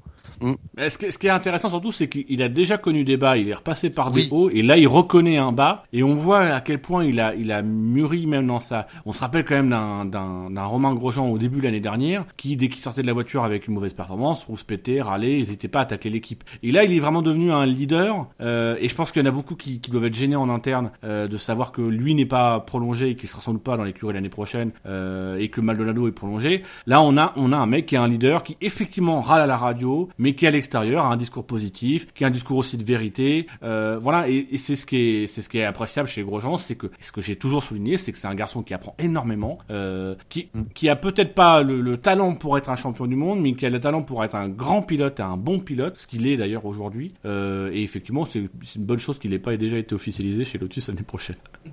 En Ouais. Q2 ont été éliminés Lewis Hamilton, donc qui n'a pas pris part, mais il, il a été qualifié pour la Q2. À la 15e place, Romain Grosjean. Esteban Gutiérrez qui est 14e, mais il aura 3 places de pénalité suite à son contact avec euh, bah, Maldonado à Silverstone. Voilà, ça fait un partout là. Vernier 13e, Raikkonen 12e, Button 11e. Ah, les boules pour Button, quoi. Pérez, il sort pas de toute la séance, il sort deux minutes avant, et clac, il lui met un dixième temps, il le sort de la Q3, quoi. C'est 300e. Pérez en plus. hein. What the fuck, 300e. quoi. Ah non, mais là, là, de la part de, de Pérez et de, et de, et de, et de son équipe, ils ont, ils ont été, ils ont été incroyables. Moi, je pensais que, vraiment, je, je pensais qu'il partait, qu'il y allait pas, quoi, qu'il se disait, euh, bah, c'est bon, je partirai 15e. Et, euh, dixième, clac, un tour, boum. Ce qui est bien avec Button, c'est qu'il prépare le terrain le vendredi. C'est-à-dire que le vendredi, ça fait plusieurs grands prix. Vendredi, on dit ah les McLaren sont pas mal et tout. Et lui, dès, dès le vendredi soir, il dit oui, enfin euh, voilà, on était pas mal, mais euh, ça va être plus compliqué pour les qualifications, etc. Et effectivement, c'est plus compliqué pour les qualifications. C'est généralement plus compliqué pour Button que pour Magnussen, mais Ouais. c'est plus compliqué pour les qualifications. Mais, mais au niveau, au niveau, euh, non, on, on y reviendra. Oui, continuons, continuons. Je reviendrai là-dessus plus tard. Désolé. Ben, euh, après, il y a Raikkonen. Pardon. Excusez-moi, c'est, c'est nerveux. Ben ouais, non mais bon, euh, Euh, c'est énervant. ça reste une Ferrari qui, qui passe pas la Q, qui, qui va pas en Q3 quoi. euh. Oui, mais t'as, Hey, hey, hey, il y a encore un grand prix, il passait pas au différence Q2. avec Alonso, hein, euh, euh, là maintenant, tout ce qu'on va lui souhaiter à Kimi, c'est qu'il finisse le premier tour, quoi. Apparemment, il a du mal. Malgré tout, euh, il, il- c'est- enfin, pour moi, c'est une, c'est, c'est ça- c'est une saison de catastrophique pour euh, pour pour Raikkonen. Raikkonen. Bah ouais, c'est non seulement la Ferrari pas compétitive, mais lui, il est- lui-même, et il a, il arrive pas à être Non. compétitif avec, ne serait-ce qu'à tirer 100% de la voiture. C'est- plus- ça me fait mal au cœur quoi pour Et ce qui est Raikkonen. plus inquiétant, c'est qu'il pas- il- il semble déjà se projeter au-delà. Il semble déjà se, pro- se projeter en 2015 à la retraite et, Mm. et puis déjà dire que. Alors, il y a, il y a deux, il y a deux semaines, c'était euh, bah oui, je prendrai sans doute ma si, retraite en 2015. 2015. Et puis après, là, il commence à dire euh, oh bah oui, je peux très bien, si jamais j'ai plus la motivation, je peux très bien partir en, en cours de saison. Euh, donc du coup, en Hongrie, on va sans doute avoir un Kimi Raikkonen qui va nous dire euh, bah finalement, je vais peut-être arrêter la fin de saison. Et vous allez voir qu'au retour en Belgique, il nous dira bah écoutez, le, Grand Prix de Belgique, c'est mon dernier Grand Prix, je m'en vais en cours de saison. On est, on n'est pas, on sort un pilote qui effectivement aujourd'hui lui-même est en plein doute. Et c'est ce qui m'attriste un peu, c'est que je, je peux même pas le comparer à Alonso. C'est que j'ai l'impression que non seulement euh, aujourd'hui la, la Formule 1 lui convient pas, que que le, euh, que je pense aussi que les, les qualités de la Lotus euh, et la Lotus était vraiment taillée pour lui, Ça lui pour ses bien, qualités, et que là aujourd'hui il est dans une dans une voiture qui fonctionne pas du tout avec lui. Donc c'est difficile de juger un pilote qui, qui est au volant d'une Mhm. voiture qui ne lui correspond pas, et qu'en Elle a plus été faite il- pour Alonso et pas pour lui. Il est arrivé, euh, elle était déjà développée quand il a signé. Et, et- et qu'en plus, contrairement à Alonso, euh, qui est capable lui de se surpasser de, de- de- dans l'adversité, Raikkonen dans l'adversité, il a un peu tendance à baisser les bras euh, et à laisser un peu les choses, à subir un peu les choses. Donc c'est très difficile de, de juger parce que euh, sincèrement, entre Kimi Raikkonen et Alonso, il n'y a pas 7 dixièmes. quoi. C'est impossible, on me fera pas croire. Et ça, je trouve même ça terrible aujourd'hui de me dire que le Raikkonen que j'ai adoré à une époque, qui est un super pilote, qui a une vitesse de pointe incroyable, qui, qui, a, un vrai, qui a un vrai talent, mais qu'à l'époque on disait c'était unique en Formule 1. Voilà, on classait parmi les grands. Cette fin de, de, de me, fait un peu mal au cœur et j'ai même envie de dire à Kimi, à la limite, si t'es prêt à partir en 2015, mais barre-toi tout de suite, quoi. Barre-toi tout de suite Oui. parce que tu, tu gagnes pour rien. Euh, voilà, tu, tu te fais plus de mal et, tu- et surtout tu nous fais mal à nous qui t'avons apprécié à une époque et qui aujourd'hui te voyons un peu te noyer. Même Shinji, il pleure le week-end. C'est- vrai, mais c'est Shinji, vrai. je- moi, de toute façon, je- j'entends ses pleurs à Shinji alors qu'il est à Rouen. Donc voilà, on est, on est en alerte orange en ce moment. Pas à cause des orages, mais à cause des pleurs de Shinji. Mais alors, il y a, il y a Fli- Finnegan qui dit, euh, mais on, en- on, y- on reparlera plus tard d'Alonso. Alonso aussi est déjà plus chez pourquoi Ferrari. Pourquoi t'en Et, parles et, maintenant euh, et voilà, on reviendra tout à l'heure sur le cas Alonso, mais oui, je, je, tout pareil que Flanagan. Next. Passe à la Q3 Ouais, je remarque Alors, euh. Juste, juste concernant Hamilton, il est, il est, Ouais. il est 15e sur la feuille des temps, mais il y a de fortes probabilités pour qu'il parte des stands. Oui, qui parle des stands. Euh, alors, pour le moment, euh, Mercedes attend de voir ce qu'il en est de la voiture, savoir s'ils sont obligés de partir des stands ou pas. Et donc, s'ils sont obligés, la question se posera même pas. Euh, s'il faut changer la coque, ils partiront de la fin des stands. Mais il y a aussi peut-être aussi derrière le calcul de se dire que vaut mieux à la limite partir des stands, changer la boîte, avoir des réglages courses, etc. Euh, s'assurer que tout que tout fonctionne bien, pouvoir changer euh, les, les le, le système de frein, voilà, vraiment partir sur une bonne base. Euh, et puis de toute façon, ils partent pas grand chose, qu'ils partent 15e ou qu'ils partent 22e, euh, enfin Ouais. qu'ils partent des stands, il va vite remonter les pilotes qu'il a dépassés. De toute façon, ils vont même le laisser passer parce qu'ils savent qu'ils ont rien à foutre. Voilà. Ouais, Sinon, ça. Bouchard, non, tu voulais rajouter quelque chose? Euh, sur la Q2, ben moi c'est euh, Verne qui m'a déçu quoi. Euh, comme d'hab. La c'est à dire quoi. Ouais, non, mais mais bon. Verne- Non, mais- Verne se faire dégager à la fin de la saison, c'est pas possible. Mais même la pluie, même, même la pluie, ça lui sert plus à rien. Verne aujourd'hui, il se fait battre même sous la pluie par Kvyat. donc, euh, Ah, mais c'est fini, hein, c'est vraiment. Pour moi, lui, je suis même. S'il finit la saison, je, je trouverais ça gentil de la part de Red Bull, comme- de Toro Rosso en l'occurrence, vu comment Non, ils opèrent. euh, Je pense qu'il la finira. Par contre, l'an prochain, ça, en effet. euh, Moi, je ne le la- vois pas l'année prochaine. hein. Ils vont vouloir monter, euh, peut-être pas remettre Buemi, mais à mon avis, ils vont Sainz, faire. euh, Sainz, oui, Sainz. Non, non, ça, ça- Sainz, ils vont le mettre chez Caterham. Euh, Rappelez-vous, euh, de, Daniel Ricciardo, il l'avait foutu chez Caterham. Avant, il, à l'époque de Bourdet, ils étaient capables de virer un, de virer Bourdet en course saison pour mettre euh, Rémi Alguersuari. Mais Bourdet n'était pas de la filière Red Bull, Rémi Alguersuari était de la filière Red Bull, et puis il avait le gros soutien derrière lui, puisqu'il avait euh, Son papa. père, je crois, qui était Sepsa ou je sais plus quoi. C'est Euh, ça, pétrolier Là, espagnol. là, quand même, ils ont plutôt tendance à les laisser finir la saison euh, et ils, ils, le, ils, le, ils le vireront sans ménagement s'il y a le viré sans ménagement parce qu'ils ont déjà viré Buemi et Garçuari sans ménagement. Mais en fin de saison, en course saison, ils le feront pas, surtout parce qu'en ce moment, Ah. ils ont besoin d'un pilote d'expérience. Même si Gviat fait le bon truc, enfin voilà, le pilote d'expérience c'est quand même c'est quand même Vergne. Euh, et puis bon, bah Vergne, on le reverra euh, pendant trois saisons derrière, comme on voit Buemi euh, depuis trois saisons. Ah oui, non, mais par contre, oui, pour moi, que Toro dégage, si Toro, ouais, que quand Toro va dégager Verne, ça sera en fin d'année. Si j- J'aurais jamais imaginé qu'il le fasse en, milieu- en cours de saison. Non, non. Mais euh, ah, par contre, c'est surtout ça, c'est que j'arrive pas à savoir si c'est Verne qui, euh, qui, arrive pas à faire quelque chose, ou si c'est Kvyat qui est vraiment, euh, qui excelle. C'est, euh, j'arrive pas à, avoir, à situer. C'est, ça que j'ai, euh, que j'ai un peu de mal à saisir. Moi, je sais pas si vous, vous, en pensez, si c'est une sous-performance de Verne, si c'est une sur-performance de Kvyat, mais un peu des deux, je sais pas. Je dirais un peu des deux quand même. Parce que Verne, parfois, il, arrive à faire jeu égal. hein, quand même. Ouais, voilà, c'est il, est, il est c'est- pas continuellement largué par Gviat non plus, faut pas dire ça. C'est pas c'est c'est pas aussi simple, c'est-à-dire que tu peux c'est pas c'est pas blanc ou noir, c'est gris. Euh, je pense qu'effectivement euh, même si même si il est il est il a il affirme que ça ça a changé, je pense malgré tout que le fait de se faire griller la politesse par Ricciardo pour aller chez Red Bull, c'est quelque chose qui lui reste en train à la gorge et qui qui a cassé quelque chose, que de toute façon c'est un pilote qui est souvent impliqué dans des incidents, pas forcément son fait, mais euh, il, il a difficilement il est difficilement sur une dynamique aussi qui peut qui peut l'encourager et que malheureusement en Formule 1 la dynamique c'est ce qui compte et que bah là aujourd'hui Vergne tout le monde sait plus ou moins que c'est sa dernière chance qu'on a Gviat et que d'un côté. Bah voilà, Gviat, du coup, on lui donne la crédibilité, qui sont vraiment à armes égales, qu'il n'y a pas de statut de, on le voit chez Red Bull, il n'y a pas de statut de privilégié entre les deux pilotes, ils sont vraiment à armes égales. Et, donc voilà, je pense que euh, Vergne est, simplement moins performant parce qu'il y a le contre-coup, mais que d'un côté, il y a aussi Gviat qui fait une, qui fait une grosse performance, en tout cas qui nous surprend énormément par rapport à, ce qu'on en attendait. On, voilà, on, celui-là, on l'a pas vu venir. Allez, on avance en Q3. À la dixième place, c'est Sergio Perez.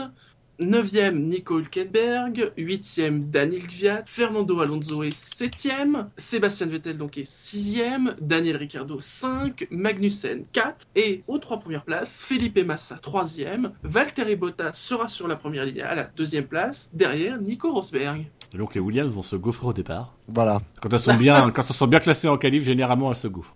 C'est ta prédiction? Non, on y reviendra. Mais plus tard. Alors ouais, alors euh, on doit commencer par les trois blaireaux euh, après euh, qui arrivent derrière Kvyat. On peut attaquer Non, direct. non, tu attaques comme tu veux. Chers, chers auditeurs du SAV, vous êtes tous une bande de salopards. Arrêtez de surnoter Vergne et notez des bonnes notes à Kvyat. C'est le rookie de l'année. Il est largement au-dessus. Il fait de belles courses. Il a un beau pilotage. Il a une gueule de pucelle, certes, mais Il est jeune. très bon pilote. Rappelle-toi la tête de Vettel à ses débuts. Oui, c'est vrai. Il avait une gueule de pucelle, plus deux. Donc voilà, je, euh, je, je, voilà. Hmm. Donc là, je vais devoir faire une pause. Je vous aime parce que voilà. Voilà. À tout de suite. Donc voilà, je, Kvyat, c'est bien. Votez pour lui. Arrêtez, arrêtez. C'est, c'est une honte. Je, je dois m'absenter, désolé. C'est ça les avis dit direct. Ça, c'était C'est con, on allait revenir ça. sur Alonso. Bon, c'est pas grave, hein, on va faire sans lui. hein. Non, India là. qui font un tir groupé, euh, 9-10. Eh, tu retiens que ça, toi. Bah non, mais je- pour, euh, je parle. je- Bah apparemment, on va pas monter au-delà de la huitième place, donc euh, j'essaye de meubler quoi. Mais non, mais vous n'êtes pas obligé d'attendre. de- On peut parler d'Alonso Non. plus tard quand il reviendra. Non, pas- euh, Ah non, mais même Alonso, il n'y a euh, rien à dire sur Alonso. Enfin, je suis désolé, mais il n'y a rien à dire sur la qualification. Alors après, je pense qu'Elder, il va, il va s'attarder un peu sur euh, s'il voit Alonso pas chez Ferrari, sa motivation, etc. Mais c'est pas le débat des qualifs. euh, sur les qualifs, il n'y a rien à dire d'Alonso. Ils, ils sont, il, il est nulle euh, part. Enfin, il est nulle part. Il est là où il est d'habitude. Euh, voilà. Avant, c'était il- Monsieur cinquième place. Là, c'est Monsieur septième place. Bah voilà, il est à la septième place. quoi. Je suis d'accord. Bah, il est là où, euh, où doit être la Ferrari, j'ai envie de dire, dans la hiérarchie. Euh, ah, pas de surprise. Euh, tir groupé des Red Bull. Aussi, oui. Ouais. Pour une fois, on n'a pas euh, Ricardo avec une certaine marge par rapport à Vettel, comme on avait tendance à dire. Ouais. Mais il est devant. Il est devant, il est alors que. mais pas- Alors sur le premier relais, Vettel est meilleur et globalement, on a senti quand même Vettel un peu plus à son aise face à. Ricciardo ce week-end. Mais on a euh, ce, qui, ce qui était très étonnant. Alors je- là encore une fois, on est un petit peu orienté par les par les conversations radio. euh, Est-ce que on nous lui fait entendre, etc. Mais j'ai tendance à penser que euh, le réalisateur euh, est le même de Grand Prix en Grand Prix. Donc s'il nous met une conversation radio, euh, c'est que elle, elle dénote un changement par rapport aux habitudes depuis le début de saison. Et on a énormément entendu Daniel Ricciardo euh, sur euh, sur les essais libres 3, énormément entendu à la radio débriefer euh, sur le comportement de sa voiture, etc. Et c'est ce qui me laisse à penser ce que je disais tout à l'heure concernant le fric, c'est que je pense que Vettel euh, se trouve un peu plus que finalement le, début de saison des, rookies avec le fric qui en termes de réglage était pas trop trop trop trop exigeant pour les pilotes, euh, niveler un peu le niveau et que là on voit en tout cas sur ce Grand Prix d'Allemagne. Alors après c'est peut-être pas la seule raison, c'est peut-être une interprétation que je fais, mais j'ai un peu l'impression que sur ce Grand Prix d'Allemagne, euh, Vettel se retrouvait un peu plus sur son terrain de jeu, là où Ricciardo devait un peu plus s'activer sur les réglages. Euh, voilà, donc c'est ça va peut-être rééquilibrer les choses. Ça veut pas dire que, que Ricciardo est mauvais en réglage, mais c'est juste qu'il y avait ce souci de réglage que il, s'en occupait peut-être pas avant euh, et que contrairement à Vettel, lui n'a pas besoin d'avoir une voiture finement réglée et que là d'un coup, bah il se retrouve à devoir régler un peu plus sa voiture et que là il manque peut-être un peu d'expérience, un peu de bouteille par rapport euh, à notre ami euh, Vettel. Même si Vettel m'énerve à tou- toujours bouffer au-delà des limites. Il y a quasiment que lui qui le fait systématiquement. Arrête Sébastien, reste entre les lignes blanches. Après, il y a, y, a, y a Finnegan sur le chat qui nous dit 2 dixièmes d'écart entre Rosberg et Bottas, c'est plus serré que d'habitude. Euh, bon, il y avait 5 dixièmes sur le premier relais. Ouais, c'est vrai, oui. Euh, voilà, après, oui, c'est c'est plus serré. Ouais, quand même. Sur, le- sur, le deux, sur le deuxième relais, j'ai quand même. euh, il se posait la question sur Canal Plus de savoir pourquoi il ressortait. Parce que euh, la, la pole était jouée. Mais 5 dixièmes, la pole était jouée. Moi, je pense que euh, Rosberg avait besoin, quoi qu'il arrive, de ressortir. Pas pour, pas pour battre Bottas, Massa, euh, les Red Bull, les Ferrari ou qui tu veux. Mais pour, pour battre Hamilton.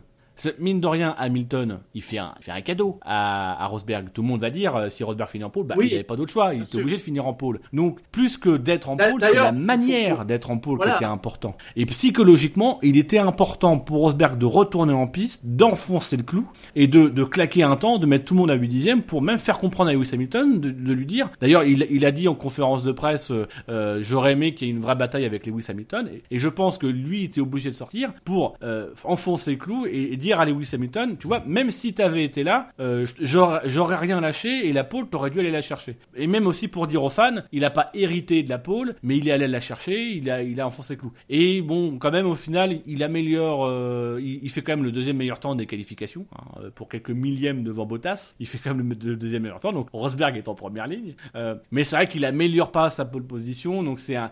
J'ai du mal à savoir. je pense qu'il y allait en se disant, il faut que j'enfonce le clou, mais mine de rien, il savait que la pole était jouée et que euh, quand tu sais que la pole Ouais. est jouée, Quand tu Voilà. regardes sur toute la qualif, euh, une fois qu'Hamilton n'est plus là, en effet, il, il sécurise beaucoup il a plus vraiment craint grand chose.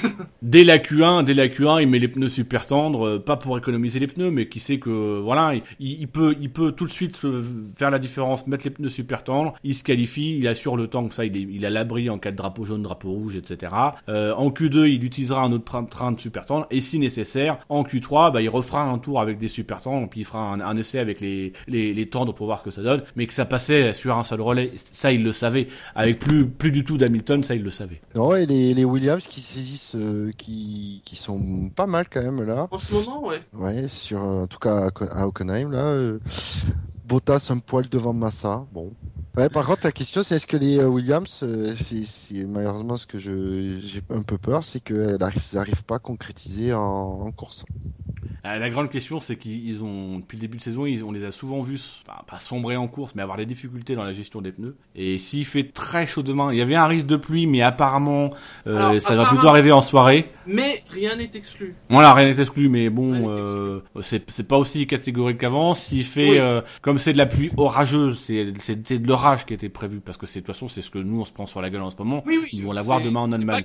Donc c'est de l'orage. C'est-à-dire que- pleut, c'est de l'orage. Hein. Euh, ça, ça veut dire que même s'il y a, même si, même si la pluie va arriver après, il va faire très lourd et très chaud avant. Euh, voilà, donc c'est la seule inquiétude. Après, l'inquiétude, elle peut aussi exister chez Mercedes parce qu'on a vu que par forte chaleur, euh, euh, ils avaient un petit peu de mal. Ce qui va peut-être aider Rosberg, c'est que bah lui il va être tout seul devant, il va pouvoir faire son boulot. S'il est pas emmerdé par les Williams dès le départ, pouvoir faire sa course tranquille, gérer un peu la mécanique parce qu'ils ont, ils ont, ils en ont sous la pédale. Ça risque d'être peut-être un peu plus problématique pour Hamilton qui va devoir attaquer pour quand même gagner des positions, mais qui du coup va peut-être pas pouvoir ménager sa mécanique et par forte chaleur va peut-être se retrouver contraint à abandonner sur problème mécanique. Donc euh, euh, voilà, je commence déjà à m'aventurer dans les pronostics.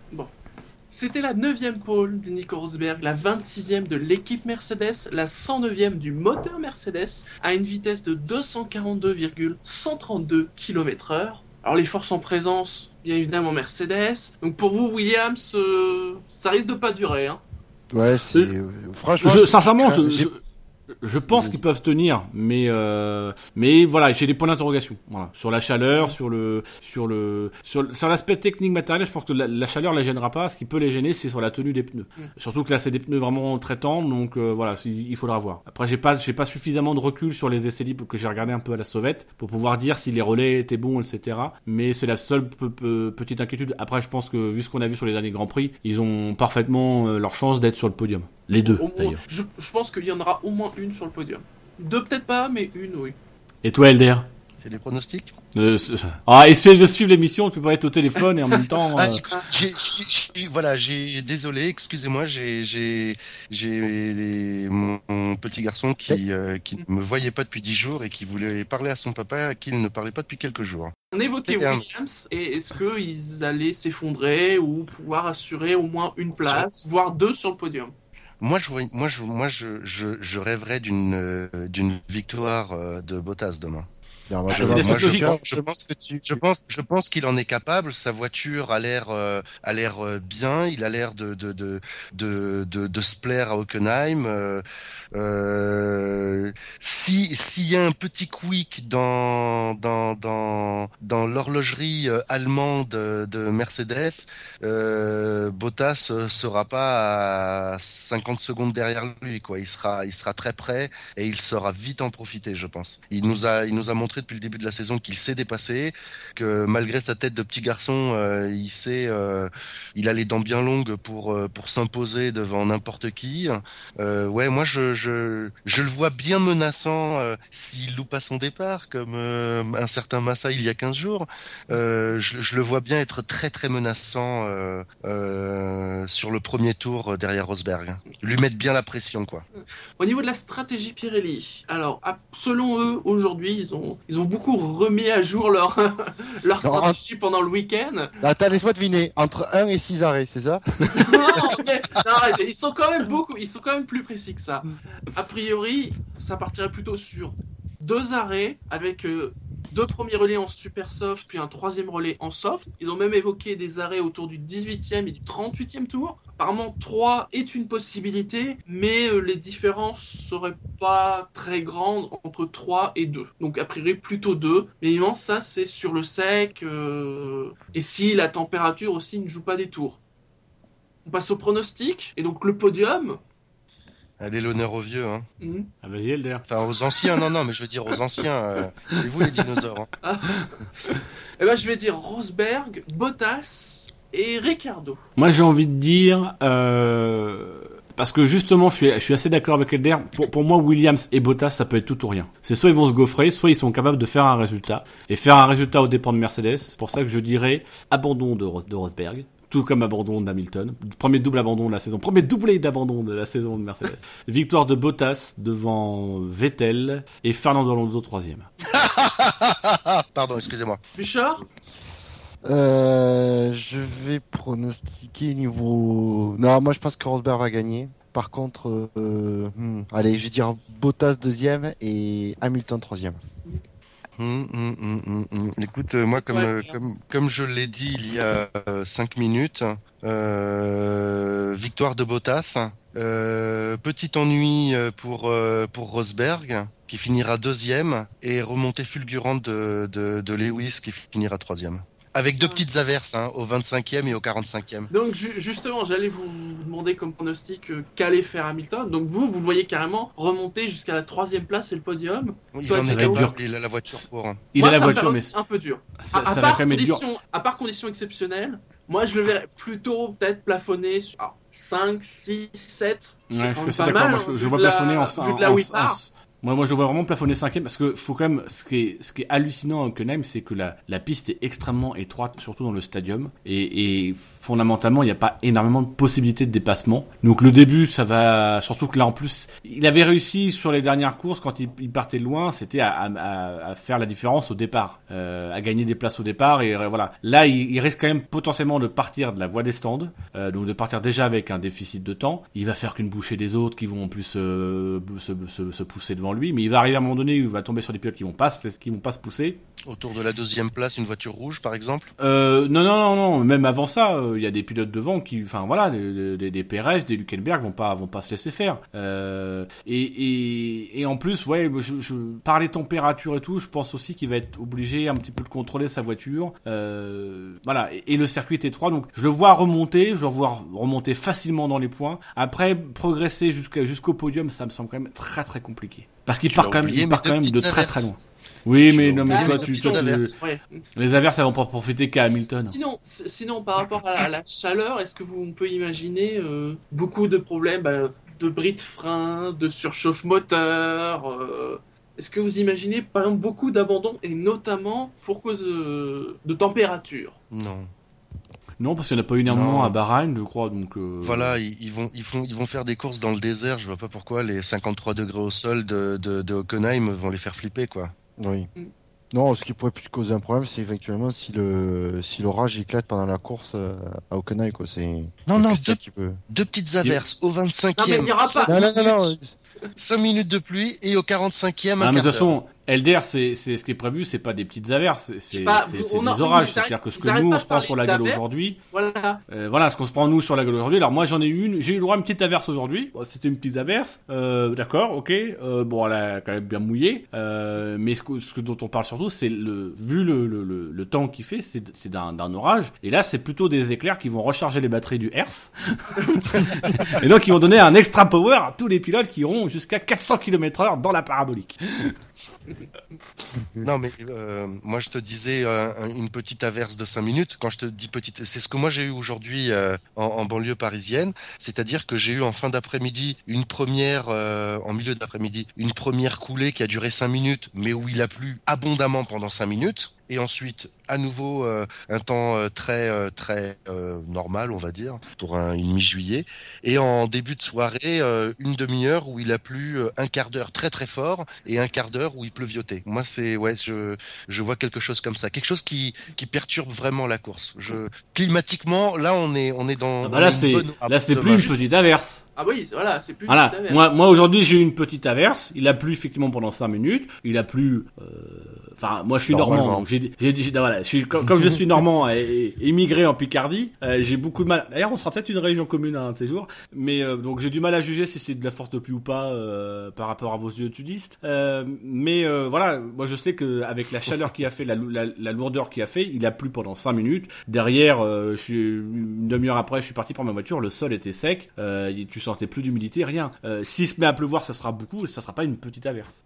Ce sera euh, version Canada 2011. Justement, parlons des engagements.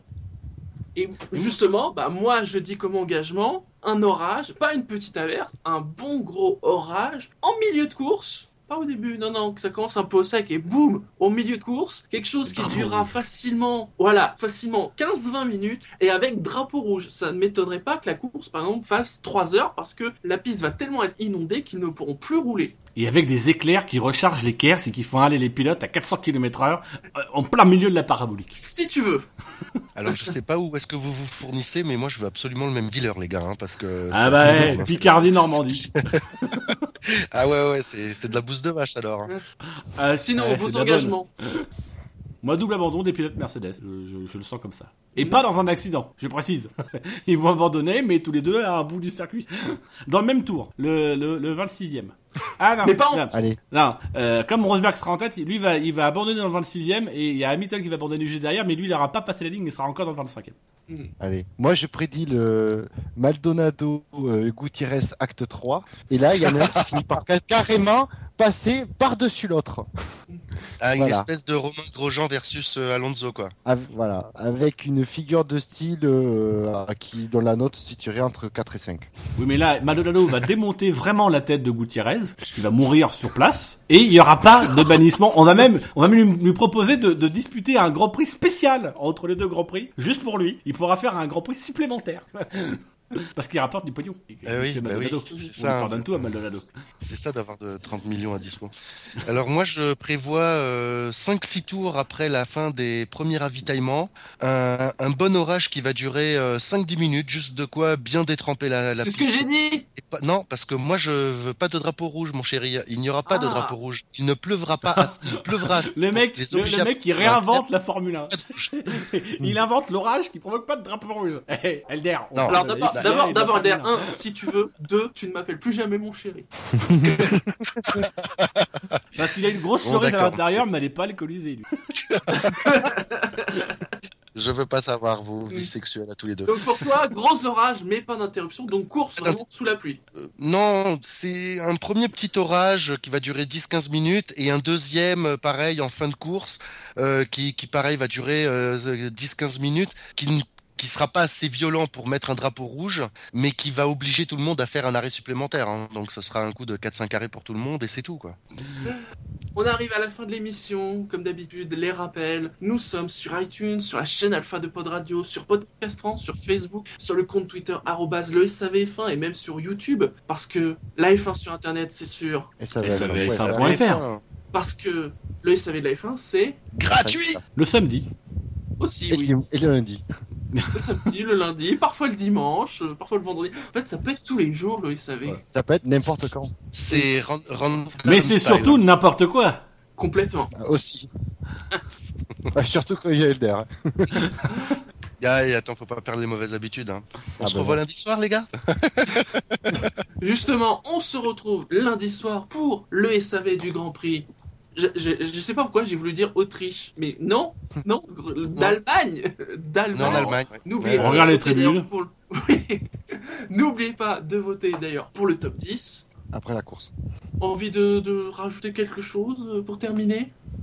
Bah, euh, faisons un petit clin d'œil à notre ami. euh, Alors, je vais sans doute spoiler les résultats pour certains, mais on va. Je, je vais essayer de faire un, un 100% de no spoil. Un ancien pilote français qui a couru Oui. en Formule 1 dans une écurie euh, dont on citera pas le nom, mais qu'il a été débarqué en course saison par un certain Denis Papin. Rappelez-vous de Denis Papin. N'est-ce pas, Shinji Denis Papin. Ouais, ouais, ouais, ouais. A réalisé la pole position dans un championnat dont on taira le nom, mais dont la course se déroule à Toronto, donc en Oui. Amérique du Spoiler Nord. alerte. Voilà. voilà. Ça faisait longtemps qu'il n'avait pas fait de pole position dans ce championnat. Euh, D'ailleurs, sa dernière pole position datait de avant sa carrière en Formule 1, Ce- en 2007. Voilà. Donc, euh, vraiment, je, je, je tête tous les noms Quand il- possibles. Quand, quand il était dans un championnat, mais c'était pas le même que le championnat de maintenant, Voilà. que c'était un peu particulier. Ah, Tout à fait. C'est Jean, allez-y Complètement. Euh, Et donc voilà, c'était juste pour faire un, un petit clin d'œil à Sébastien Bourdet. Et qui fait la pole en IndyCar à Toronto. Ah, ben cool. Allez, ciao à tous. Au Ciao. revoir. Salut.